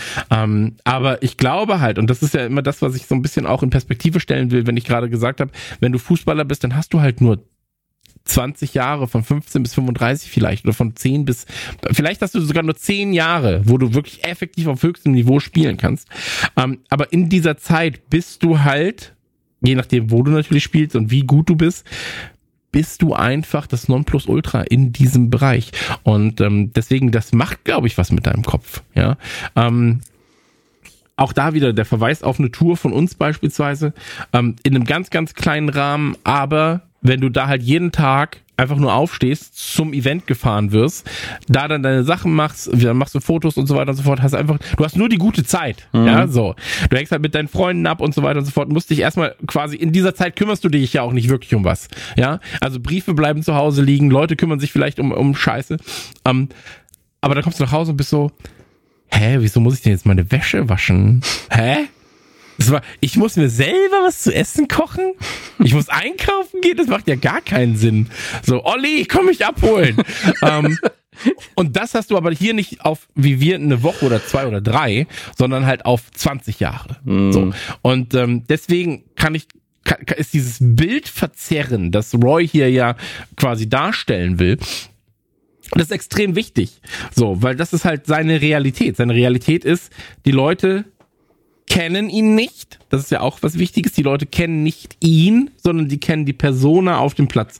Die kennen den Spieler, die, die sie, sie, sie feiern ihn dafür, was er geleistet hat, was er für Erfolge gebracht hat aber ob er charmant ist, ob er witzig ist, ist erstmal zweitrangig für ihn zumindest. Ja, aus Fußball-Fan-Perspektive kann ich sagen, ey, sympathische Spieler sind mir viel lieber als unsympathische Spieler so.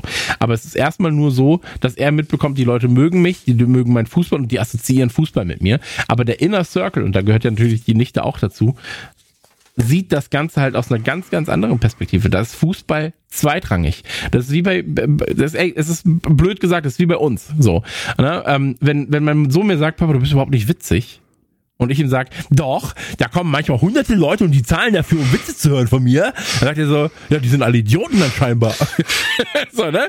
Nach dem Motto. Und ich bin dann so, Mann, ey, du Schweinehund, nach dem Motto. Aber er, wer hat dich denn erzogen? Halt, wer hat dich denn erzogen?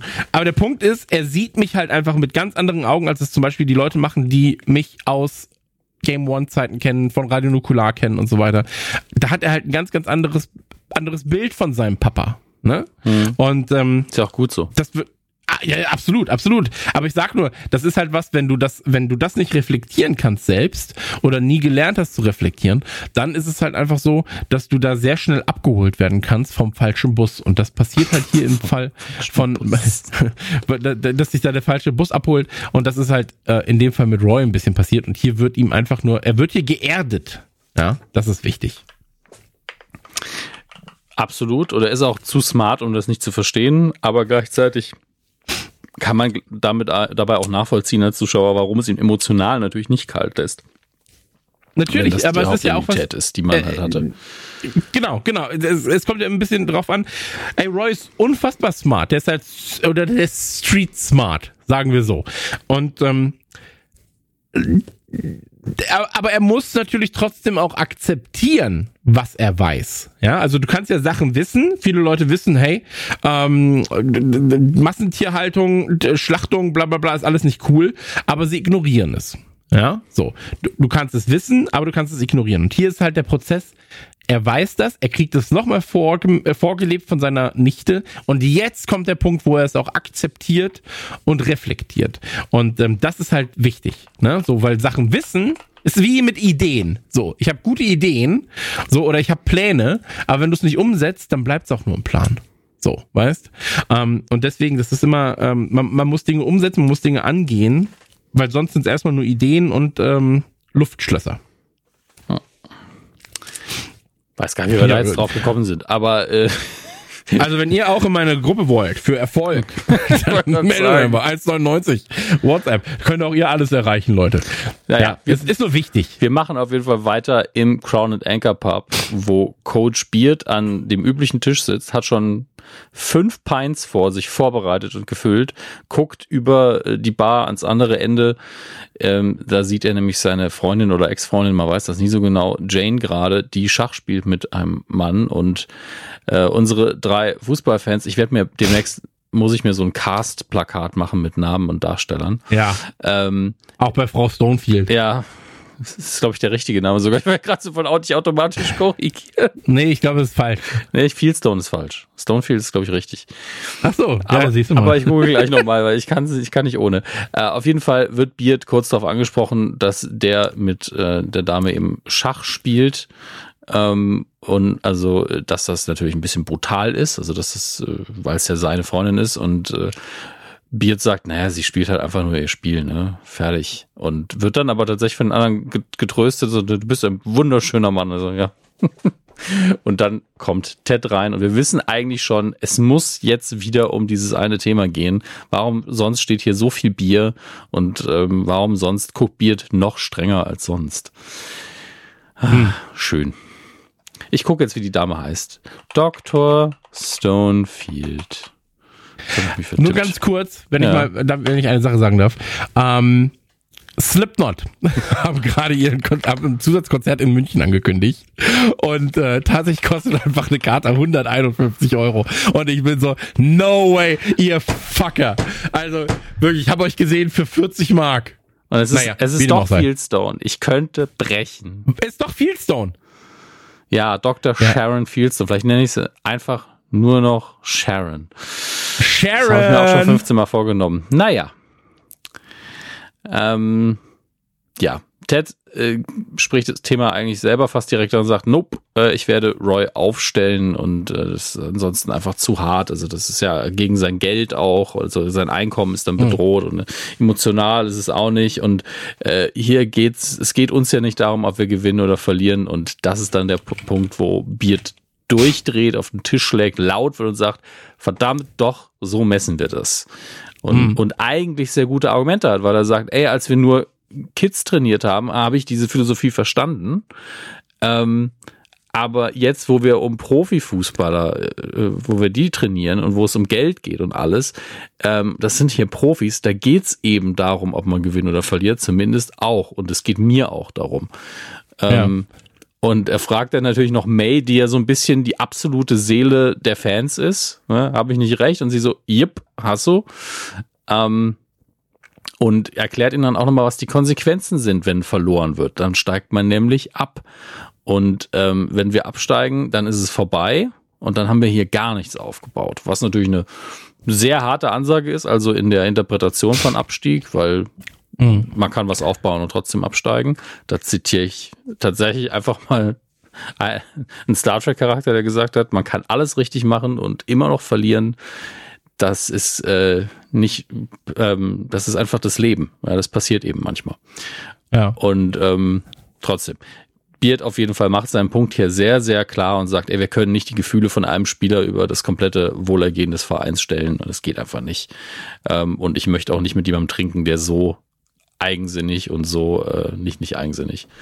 Äh, was heißt selfish nochmal? Äh, eigennützig. Also, eigennützig, äh, ja. ja. Egoistisch wäre wahrscheinlich das Wort, was wir benutzen würden. Ähm, ist und ähm, als er dann rausgehen möchte, hält Jane ihn so auf und sagt, das war dieser Wutausbruch, war das heißeste, was ich in meinem Leben gesehen habe. Ich bin immer so, immer wenn solche Szenen kommen, denke ich so, wirklich? Naja, okay. Wenn du einfach auf wütende Männer stehst. Hier ist, ja, hier ist ein Podcast, ist den du vielleicht hören solltest.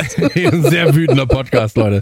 Ähm, ja, kann ich, äh, kann ich komplett nachvollziehen. Aber ich glaube, hier ist es halt wichtig zu sehen, dass auch Coach Beard eine, ich sag mal so, eine Transformation durchgemacht hat und gemerkt hat, oh shit, das, was wir hier machen, das hat einen Wert. Das, was wir hier machen, ist was anderes als das, was wir in den USA gemacht haben. Ähm, wo es auch einen Wert hatte, aber wo es halt vor allem darum ging, den Spaß am Spiel zu erhalten und darüber halt Erfolge zu erwirtschaften, geht es hier darum, ey, Erfolg, ups, Erfolg ist Prio 1. Und ähm, da ja. wird natürlich auch ein TED dann zum ersten Mal in der Form, zumindest für uns sichtbar, mit Coach Beard konfrontiert, der so aus der Haut geht. Mhm. Und, so. und man, äh, ich finde immer, Prio 1 für Erfolg klingt immer ein bisschen hart, gleichzeitig verständlich bei einem Millionenverein. Aber ich denke, es kommt auch darauf an, wie man jetzt das zeitlich beziffert. Man kann, also du hattest ja schon mal in einer Folge gesagt, dass die Briten immer nach zwei Niederlagen sind, die schon so, was soll die Scheiße, egal was man für eine Vorarbeit schon geleistet hat und was man gerade an Aufbauarbeit leistet. Aber man kann ja auch einfach sagen, okay, wir wollen nach vier Spielen sehen, dass es besser läuft. Das kann ja schon mhm. der Erfolg sein. Man muss ja die Linien einfach entsprechend ziehen. Oder man will erstmal die Stimmung verbessern, bevor man sich darüber Gedanken macht, wie kriegen wir jetzt irgendwie zwei Punkte mehr pro Saison. Zwei Punkte wäre echt nicht viel. Ähm, aber grundsätzlich ist es natürlich so, dass nun mal das auch ein wirtschaftlicher Verein ist und dass natürlich Fans ungern zu einem Spiel gehen, wo man ständig verliert. Ähm, das sind natürlich alles Dinge, die hier noch keine Rolle spielen, aber der Abstieg ist ja eindeutig eine Gefahr für den Verein aktuell. Und deswegen ergibt es auch Sinn, dass äh, Beard da ein bisschen aufs Gas tritt. Ähm, ja, und äh, wie gesagt, Jane sagt dann einfach so, ja, ich fand das total heiß und Beard, okay, hol dein Zeug, wir gehen. Und äh, sagt zu dem Dings dann so, hier, sie hat nur mit dir rumgespielt, bewegt eine Figur und sagt einfach Checkmate, Mate. Was ja. so, das amerikanisch ist, was er machen konnte. Ähm, mit der Anspielung auf die britische, äh, den britischen Kosenamen. Ich frage mich tatsächlich, ob, ob ähm, Ted jetzt wirklich jeden Pint trinkt, der da steht. Also wir enden ja im Pub. Müsste eigentlich, ja. weil ne, du, du endest ja nicht direkt im Pub, sondern er geht ja dann noch raus, äh, sichtlich angetrunken. Ja. Und ähm, hat noch einen in der Hand sogar, das darf er. Genau. Darf er das überhaupt in Großbritannien? Ich glaube, doch in Großbritannien darfst du. Ich bin mir unsicher, ich bin mir sicher, aber ähm, dafür habe ich zu selten, habe ich mich volllaufen lassen im, im, britischen Pubs. Schade eigentlich, hätte man mal machen können. Aber ähm, geht auf jeden Fall auf die Straße, gleicher Gag, er guckt natürlich in die falsche Richtung, ähm, wird fast überfahren, aber da kommt jemand und äh, Roy Kent hält seinen Arm quasi vor ihm, rettet ihm das Leben. Mhm. Und ähm, dann sind wir auch schon in Teds ja, an, angemieteter Wohnung. Ja. So, er bietet ihm natürlich dann erstmal, das finde ich sehr, sehr gut. Äh, wir wissen ja über Ted, dass er eine Leidenschaft hat, mit seinem Finger Erdnussbutter zu essen.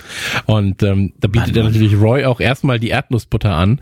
Und dann sagt äh, Roy, nein, danke, ich lehne ab. Und dann sagt Ted, was, du magst keine Erdnussbutter? Doch, aber keine Finger in meiner Erdnussbutter. Fand ich sehr, sehr gut. Ähm, aber Genau, dann gibt's natürlich noch dieses Teegespräch, ey, trinkt ihr die Scheiße wirklich und so weiter und so fort. Ähm, und im Prinzip geht's hier vor allem drum, dass ähm, er auch wieder für den, für den, für den dümmsten der Zuschauer erklärt. Ähm, hey, ich habe mit meiner Nichte quasi gesprochen oder ich war dabei, als meine Nichte über mich geredet hat. Und das ist meine das ist das, was ich daraus gezogen habe aus diesem Gespräch. Das wird ja einfach nur nochmal gesagt, das, was wir vorhin auch erklärt haben, ja, dass er jetzt versteht, die Leute assoziiert, also sein engster Freundeskreis assoziiert quasi nicht den Fußball mit ihm und äh, er hat dann auch seine Nichte gefragt, hey, wenn, wenn äh, Onkel Roy nicht spielt, würdest du das Spiel trotzdem gucken? Und da hat sie gesagt, ja. Und ähm, das hat ihn, da war er so, Mann, so ein kleiner Fucker, so nach dem Motto. Heißt, heißt ähm, für mich ja einfach nur, dass sie Fußballfan ist. Heißt für mich nicht, dass äh, ihr Onkel ihr egal ist. So sehe ich es. Nee, halt. absolut. Ah, na, na, also, ihr ist es erstmal egal, ob Onkel, der, der Onkel ist cool. So, Ende. Ja, ja und, klar, ähm, aber ich sage, es genau. sagt nichts Negatives über Roy aus, in meinen Augen, aber klar, er dachte nee. natürlich, die guckt das natürlich, weil sie ihren Onkel sehen will, aber sie guckt es halt auch, weil sie ihren Onkel sehen will. Genau. Ähm, was ich auch schön finde, ist, äh, wie Roy sagt. Äh, ja, wie, wie Roy sagt, ähm, ja, normalerweise kann ich meine Wut ein bisschen besser verstecken. und er hat nur so, Ah, das glaubst du wirklich? und ich glaube sogar, Roy versteckt seine Wut sehr häufig. Er hat so diese, diese Grundaura des, äh, ja, bin immer mhm. sauer. Aber ich glaube, der ist häufig wütend und drückt es nicht aktiv aus. Und ich glaube, das meint er. Ähm, aber ja, das ist letztlich einfach nur ein Gag und ähm, die Fresh Prince, an, äh, Fresh Prince Anspielung möchten wir natürlich trotzdem nicht unerwähnt lassen mit Alfonso Ribeiro. Äh, heißt er Alfonso Ribeiro? Ich glaube schon. Ähm, Stonefield heißt der. Alfonso Stonefield Ribeiro Carlton. ähm, der Carlton spielt in ähm, der, Prin der, der Prinz, der Prinz von Bel Air und ähm, quasi den Carlton Dance erfunden hat, was äh, hier von Ted natürlich als Best Physical Comedy des 19., 20. und 21. Jahrhunderts äh, bedacht wird. Ähm, ja, fand ich eine nette Idee, auf jeden Fall, das Ganze nochmal zu erwähnen. Und äh, Roy sagt dann ja auch so, ey, ich weiß aber nicht, wie ich reagieren soll, wenn ein erwachsener Mensch vor mir den Carlton Dance macht. so, finde ich auch gar nicht so schlecht, ehrlich gesagt. Und eine Sache, weil Ted dabei laut wird und sich sofort die Nachbarin beschwert, ähm, und er dann wieder ruft, sorry, Miss Shipley. Ich hoffe wirklich, dass wir in Staffel 3 endlich Miss Shipley kennenlernen, die da oben irgendwo wohnt. Und wenn es nur, um ja. nur im Vorbeigehen ist, so, ah, kriegen sie schon wieder die, die große Lieferung Erdnussbutter oder so, keine Ahnung, ist mir völlig egal. Aber ich würde gerne wissen, wer Miss Shipley ist. Ich, aber sie ist namentlich jetzt schon so oft erwähnt worden. Ich habe ich hab ein Recht zu erfahren, wer das ist. Ja, aber vielleicht ist es auch einfach so ein guter Gag, der dann, wie bei Hör mal, der, der hämmert, dass sie dann einfach in Season 3 irgendwann auftaucht und immer nur so halb zu sehen ist. Ja, und dann in der letzten Folge sieht man sie dann ganz. Ja. Ich, wäre doch, wär doch sweet. Ja, ich liebe aber, wie, wie Roy so seine Optionen durchgeht und sagt, naja, ich könnte ja auch nach der Saison wechseln zu einem Team, das mich auch aufstellen wird. Aber dann sieht man ihm schon an, so, ja, aber ne, wo? Und dann, weil in der Premier League würde er halt in jedem Verein in die gleiche Situation rutschen. Deswegen sagt er auch so, am, am, am Ende spiele ich dann in, oh Gott, dann spiele ich vielleicht in Amerika, wo ich allerdings dominieren würde ja, auch da, ähm, äh, ohne Season 3 jetzt vorgreifen zu wollen, ja. ähm, was sehr, sehr wichtig ist. Ähm, es ist so, dass es einen Fußballer gibt, Zlatan Ibrahimovic, der in Amerika gespielt hat. Und irgendwann wurde er dann, also hat, hat er hier Prime quasi in Europa verbracht und ähm, ist dann in die Staaten gegangen und es gibt ein ganz geiles Interview mit ihm. Ja, also Slatan kann man nur empfehlen. Jedes Buch, jeder, jeder Kommentar von Slatan ist der beste. So, also wirklich, es ist so. Ich weiß nicht, ob du dich mit ihm auseinandergesetzt hast, nee. aber ähm, ey, von ihm Klassiker wie, naja, ich habe kein Haus gefunden in Paris, also habe ich ein Hotel gekauft. Oder aber. ja, das ist, das ist Reichenhumor, aber den finde ich gar nicht schlecht. Ja. Oder aber, als er, als er dann ähm, bei einem Vermieter war und meinte, ähm, also wollte er sich dann ein Haus kaufen woanders und dann äh, hat er gesagt, ja, ich möchte das Haus hier kaufen. Und das kostete irgendwie fünf Millionen Dollar oder sowas. Ähm, und dann hat er seine Frau zu Ikea, da meinte er halt, während der, während der Typ noch da war, der, ähm, wer sind die, ähm, Immobilienmakler, ja. meinte er dann zu seiner Frau, naja, hier ist ja keine Küche und sowas drin, dann fahr mal zu Ikea und kauf das. Und dann hat der Makler gesagt, ähm, naja, aber reiche Leute gehen nicht bei Ikea einkaufen. Und dann hat Slatan gesagt, ja, aber, aber kluge Leute schon. so. äh, oder aber auch, guter Spruch, ähm, da war es so, dass er gefragt wurde, was er seiner Frau zum, zum Geburtstag schenkt. Und dann hat er gesagt, wieso soll ich ihr was schenken? Sie hat doch mich. Was Besseres gibt's doch gar nicht. Also, er hat auf jeden Fall, äh, oder auch sehr, sehr gut. Ist auf jeden Fall ähm, charmanter, als zu sagen, das geht dich einen Scheißtrick an, was ich meiner Frau kaufe. Also. Ja, oder aber als er, und dann kommen wir in die USA, als er äh, bei, ähm, ich, ich glaube, es war Los Angeles, ja, Los Angeles. Ähm, als er dann, nee, jetzt muss ich mal kurz gucken, ob es Los Angeles war. Warte, kurz, das, weil das ist jetzt wichtig für mich. Ibrahimovic. Also du, du so. suggerierst mir, dass eine Figur, die wir nicht näher nennen wollen, äh, eventuell angelehnt ist an, an zu, ein, zu, zu 100 Prozent. Okay. Also zu, zu wirklich 100 Prozent. Genau, er ist damals von äh, United äh, 2018 nach äh, LA, also nach äh, LA Galaxy gewechselt und ähm, hatte davor ja schon bei Ajax gespielt, bei Juventus, ähm, bei Barcelona und so weiter. Und ähm, das Geile ist, er ist halt einfach de facto der, einer der besten Spieler aller Zeiten mhm. und ähm, hat dann als er zu LA Galaxy gewechselt ist, ähm, hat er in der größten Tageszeitung hat er eine Seite quasi nur mit seinem Konterfei drucken lassen und dann uh, LA, you're welcome. das, ist ey, das, das ist einfach so funny. Ähm, naja, auf jeden Fall wollte ich sagen, äh, worauf wollte ich hinaus? Worum geht's eigentlich nochmal? Achso, genau, weil er meint, äh, das spielt er in den USA. Ja. Ähm, und es Roy. ist so, dass ganz, ganz, genau, Roy meinte, der spielt in den USA. Und es ist tatsächlich so, dass ganz, ganz viele europäische Spieler halt in den USA spielen. Und das Witzige ist, deswegen meint er halt so, aber auch da werde ich dominieren. Bei Slatan war es so, er hat dann ein Interview gegeben und der Interview äh, hat ihn gefragt, hey, ähm, du hast ja hier eine super Saison, aber der und der junge Spieler ähm, ist ja ebenbürtig. Ne? So, glaubst du, er ist einer der besten Spieler aller Zeiten? Und der Typ hat auch in den USA gespielt. Und dann mhm. meinte Slattern nur so, mh, okay, also du willst mir sagen, er spielt in seiner Prime hier in den USA. Mhm, mhm. Und ob er genauso gut ist wie ich damals, das willst du mich jetzt hier fragen. Und dann so, ja, genau, das möchte ich fragen. Dann muss er doch erstmal in Europa spielen, um das rauszufinden. Und dann, genau, ne? dann meinte er auch so, naja, wo war ich denn mit 24? Und dann so, ja, äh, bei Barcelona und bei, bei Mailand. Mhm, genau. Und wer hat da dominiert? Ja, ich.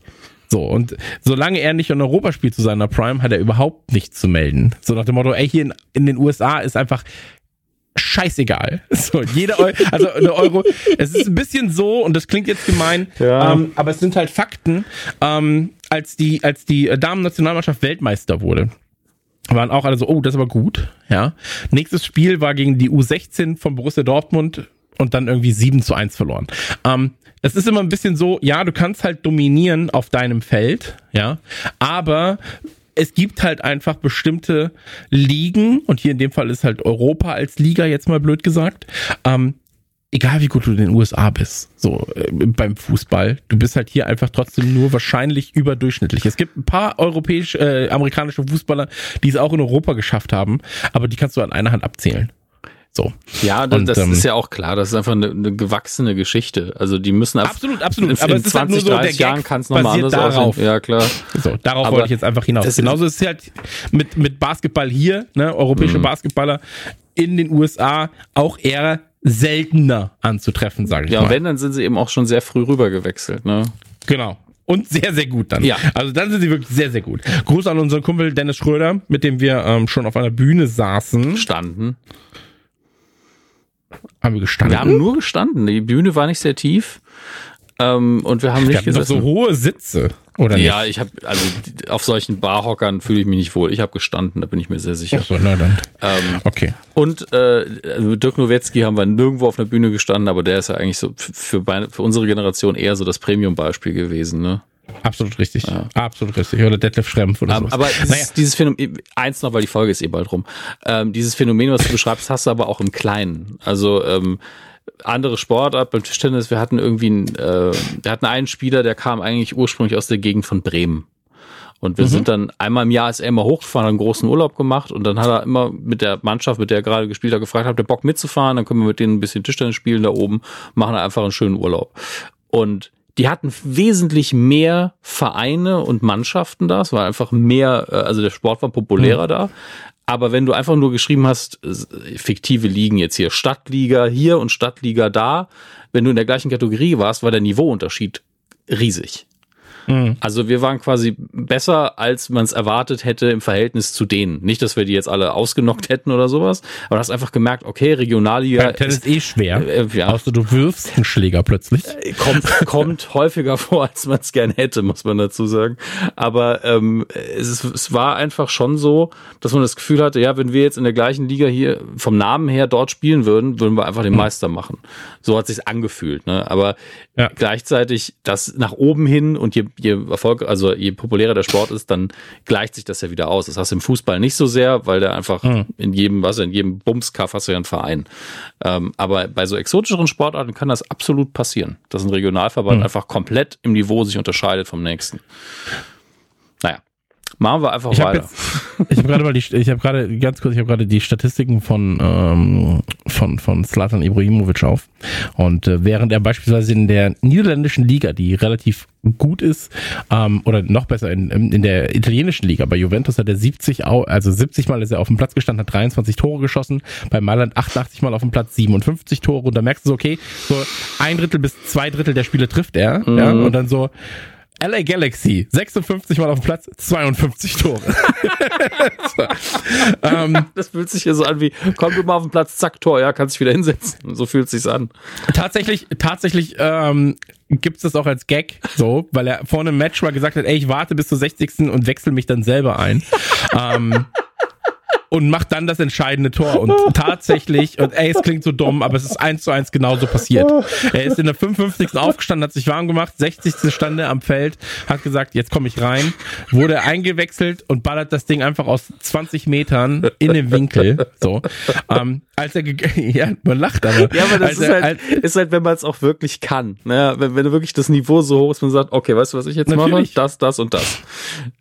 Dann ist einfach aber, Gold es, es ist auch so, ich glaube, es war in Paris, da bin ich mir nicht hundertprozentig sicher, bei seinem Abschiedsspiel 2016 müsste es gewesen sein. Ähm, da war es so, dass er in der, ich sag's mal 80. Minute, ich weiß nicht genau, ob es wirklich in der 80. war, ähm, hat ein Tor geschossen, ist zum Mittelkreis gelaufen, hat sich selber ausgewechselt, so, hat einfach gesagt, so, das war's für mich. Das war das letzte Spiel. Ich habe Tor gemacht. Seine Kinder sind auf den Platz gelaufen. Der eine hatte irgendwie so ein, ein T-Shirt an, wo, wo King drauf stand mit seiner Nummer. So hat er die beiden Kinder auf den Arm genommen und ist ganz langsam vom Platz gelaufen, hat sich selber ausgewechselt. Und das fand ich war eine super, also wirklich der Typ auch dadurch, dass er immer in der dritten Person von sich redet.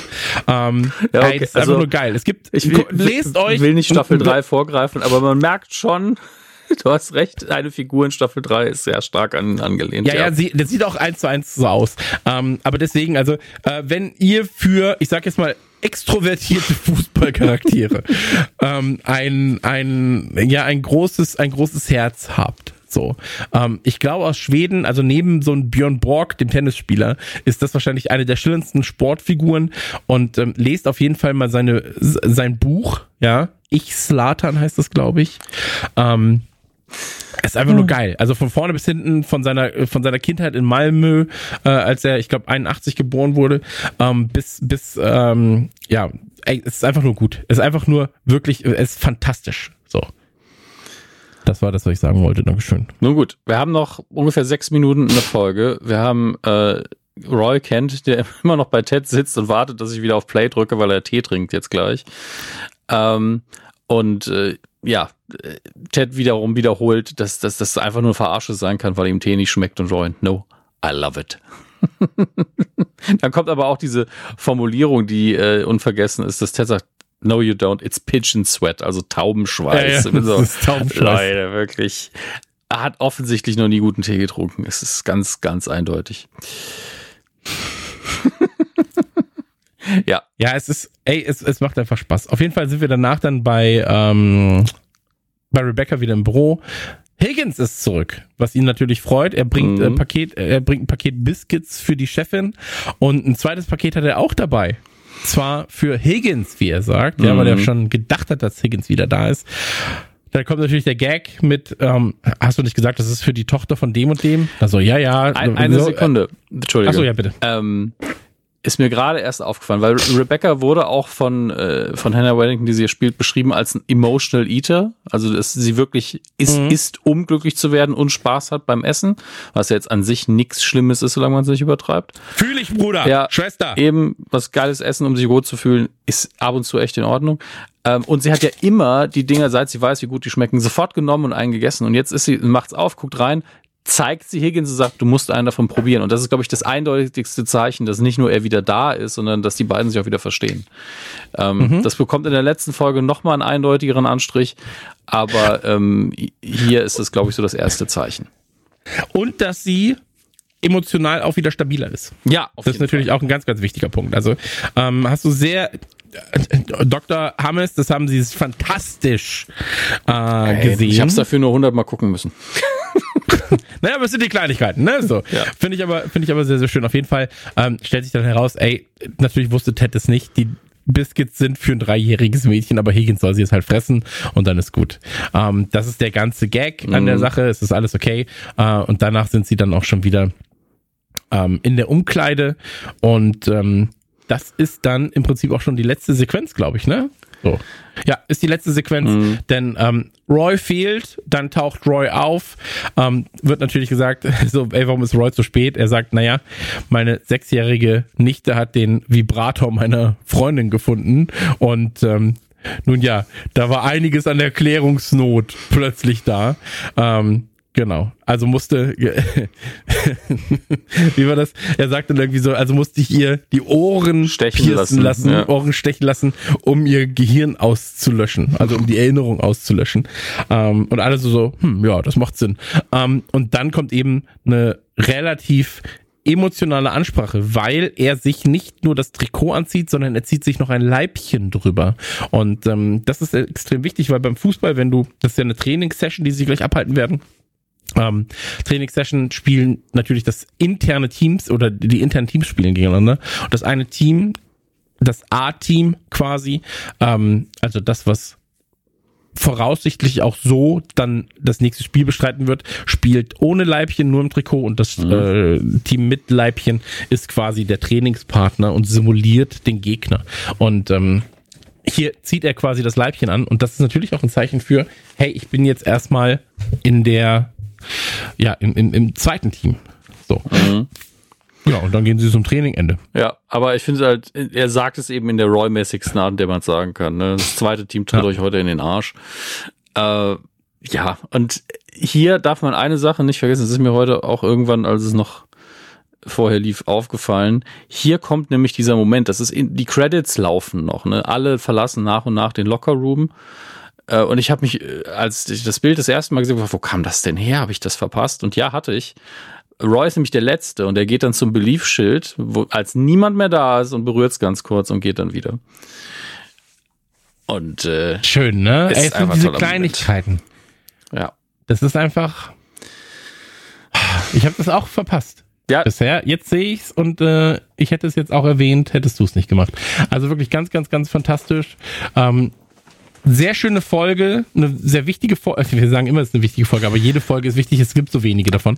Ja. Ähm, es ist eine sehr wichtige Folge für den äh, internen. Äh, es ist vor allem eine TED-Folge, eine TED, also eine TED. Ähm, Emotionsfolge, weil äh, der, der, der Bereich mit Roy hat sich ein wenig geändert, der Bereich mit, ähm, mit Beard hat sich ein wenig geändert, der Bereich mit Rebecca hat sich geändert und jede der Charaktere hat für sich auch selbst so eine Art Transformation durchgemacht. Mhm. Ähm, und ausgehend davon, dass die Show Ted Lasso heißt und wir jetzt mal einfach ihn als, als Mittelpunkt sehen, hat sich auch der, ähm, das Verhalten oder das Verhältnis zwischen Ted und den jeweiligen Personen geändert. Ähm, deswegen ist es eine sehr wichtige Folge, weil sie auch extrem in Season 2 dann reinspielt. Mhm. Ähm, mochte ich sehr, sehr gern, hat mir sehr, sehr viel Spaß gemacht. Ja, und eine Sache, die kann ich jetzt, weil wir in der nächsten Folge besprechen wir das Finale von Staffel 1, äh, kann ich kurz erwähnen, was ich bis vor kurzem auch nicht wusste. Aber Staffel 1 fängt an mit einem Close-up auf Rebecca's Gesicht und endet mit einem Close-up auf Rebecca's Gesicht. Und es ist auch letztlich die Staffel, in der sie die wichtigste Entwicklung durchmacht. Ähm, Staffel 2 beginnt mit Nate. Endet auf Nate. Staffel 3 beginnt mit Ted. Wird vermutlich auch auf Ted enden. Und das finde ich ganz interessant, weil dann ist die Frage natürlich die, also wir wissen natürlich schon für Staffel 2, mhm. Nates Entwicklung ist tatsächlich eine wichtige. Ähm, mhm. Aber ich bin gespannt, wie dann in Staffel 3 die Entwicklung von Ted sein wird. Uh. Mhm. Ey, ganz ehrlich, ich finde, ähm, dass Ted Lasso es fantastisch macht mit wie soll ich sagen, mit, mit so Predictions zu spielen. Ja. ja. Also alles, was du erwartest, wie das quasi dann fortgeführt wird und wie mit deinen eigenen Erwartungen gespielt wird, mit deiner Erwartungshaltung. Ähm, ich lasse mich da aber einfach bei Ted Lasso, das muss ich auch sagen. Ich, ich, das ist immer wie so, ich setze mich in einem Boot und Ted weiß schon, wo wir hinfahren. So, der soll uns einfach fahren und dann ist gut. So, ich, also ich habe selten zu einer Serie so viel Vertrauen gehabt wie zu Ted Lasso. Ja. Weil bisher war es immer, es war einfach alles smart und ich glaube, sie haben halt, dieser Writers Room von Ted Lasso ist einfach brillant. So. Definitiv. Also wir haben das ja schon äh, mit sehr vielen Folgen, mit sehr viel Detail, glaube ich, vielleicht auch übermäßig rausgestellt. Und ähm, keine Sorge, das wird in Staffel 2 genauso sein. Das Gute ist, dass ich das ja schon weiß. ja. ähm, ja, und damit sind wir für heute auch, glaube ich, durch. Ansonsten müssen wir das nicht in die Länge ziehen hier. Absolut richtig. In der Länge wird hier nichts gezogen. Also, es war mir ein Fest. Vielen, vielen Dank, ähm, dass ich dabei sein durfte, Dominik. Ich bin gespannt, mit wem du die zehnte Folge aufnimmst. Ich bin ein großer Freund der Goldfische. Blub, blub, blub. Und ähm, freue mich schon, wenn wir dann demnächst auch Season 3 besprechen. Das heißt also, ähm, da werden wir dann wahrscheinlich zwei, drei Folgen auf einmal online stellen und dann jede Folge danach dann einzeln besprechen. Ähm, macht, macht mir einfach sehr viel Spaß. Ich liebe dieses Format. Dito geht mir dann auch immer ganz viel besser als vorher. Bis bald. Tschüss.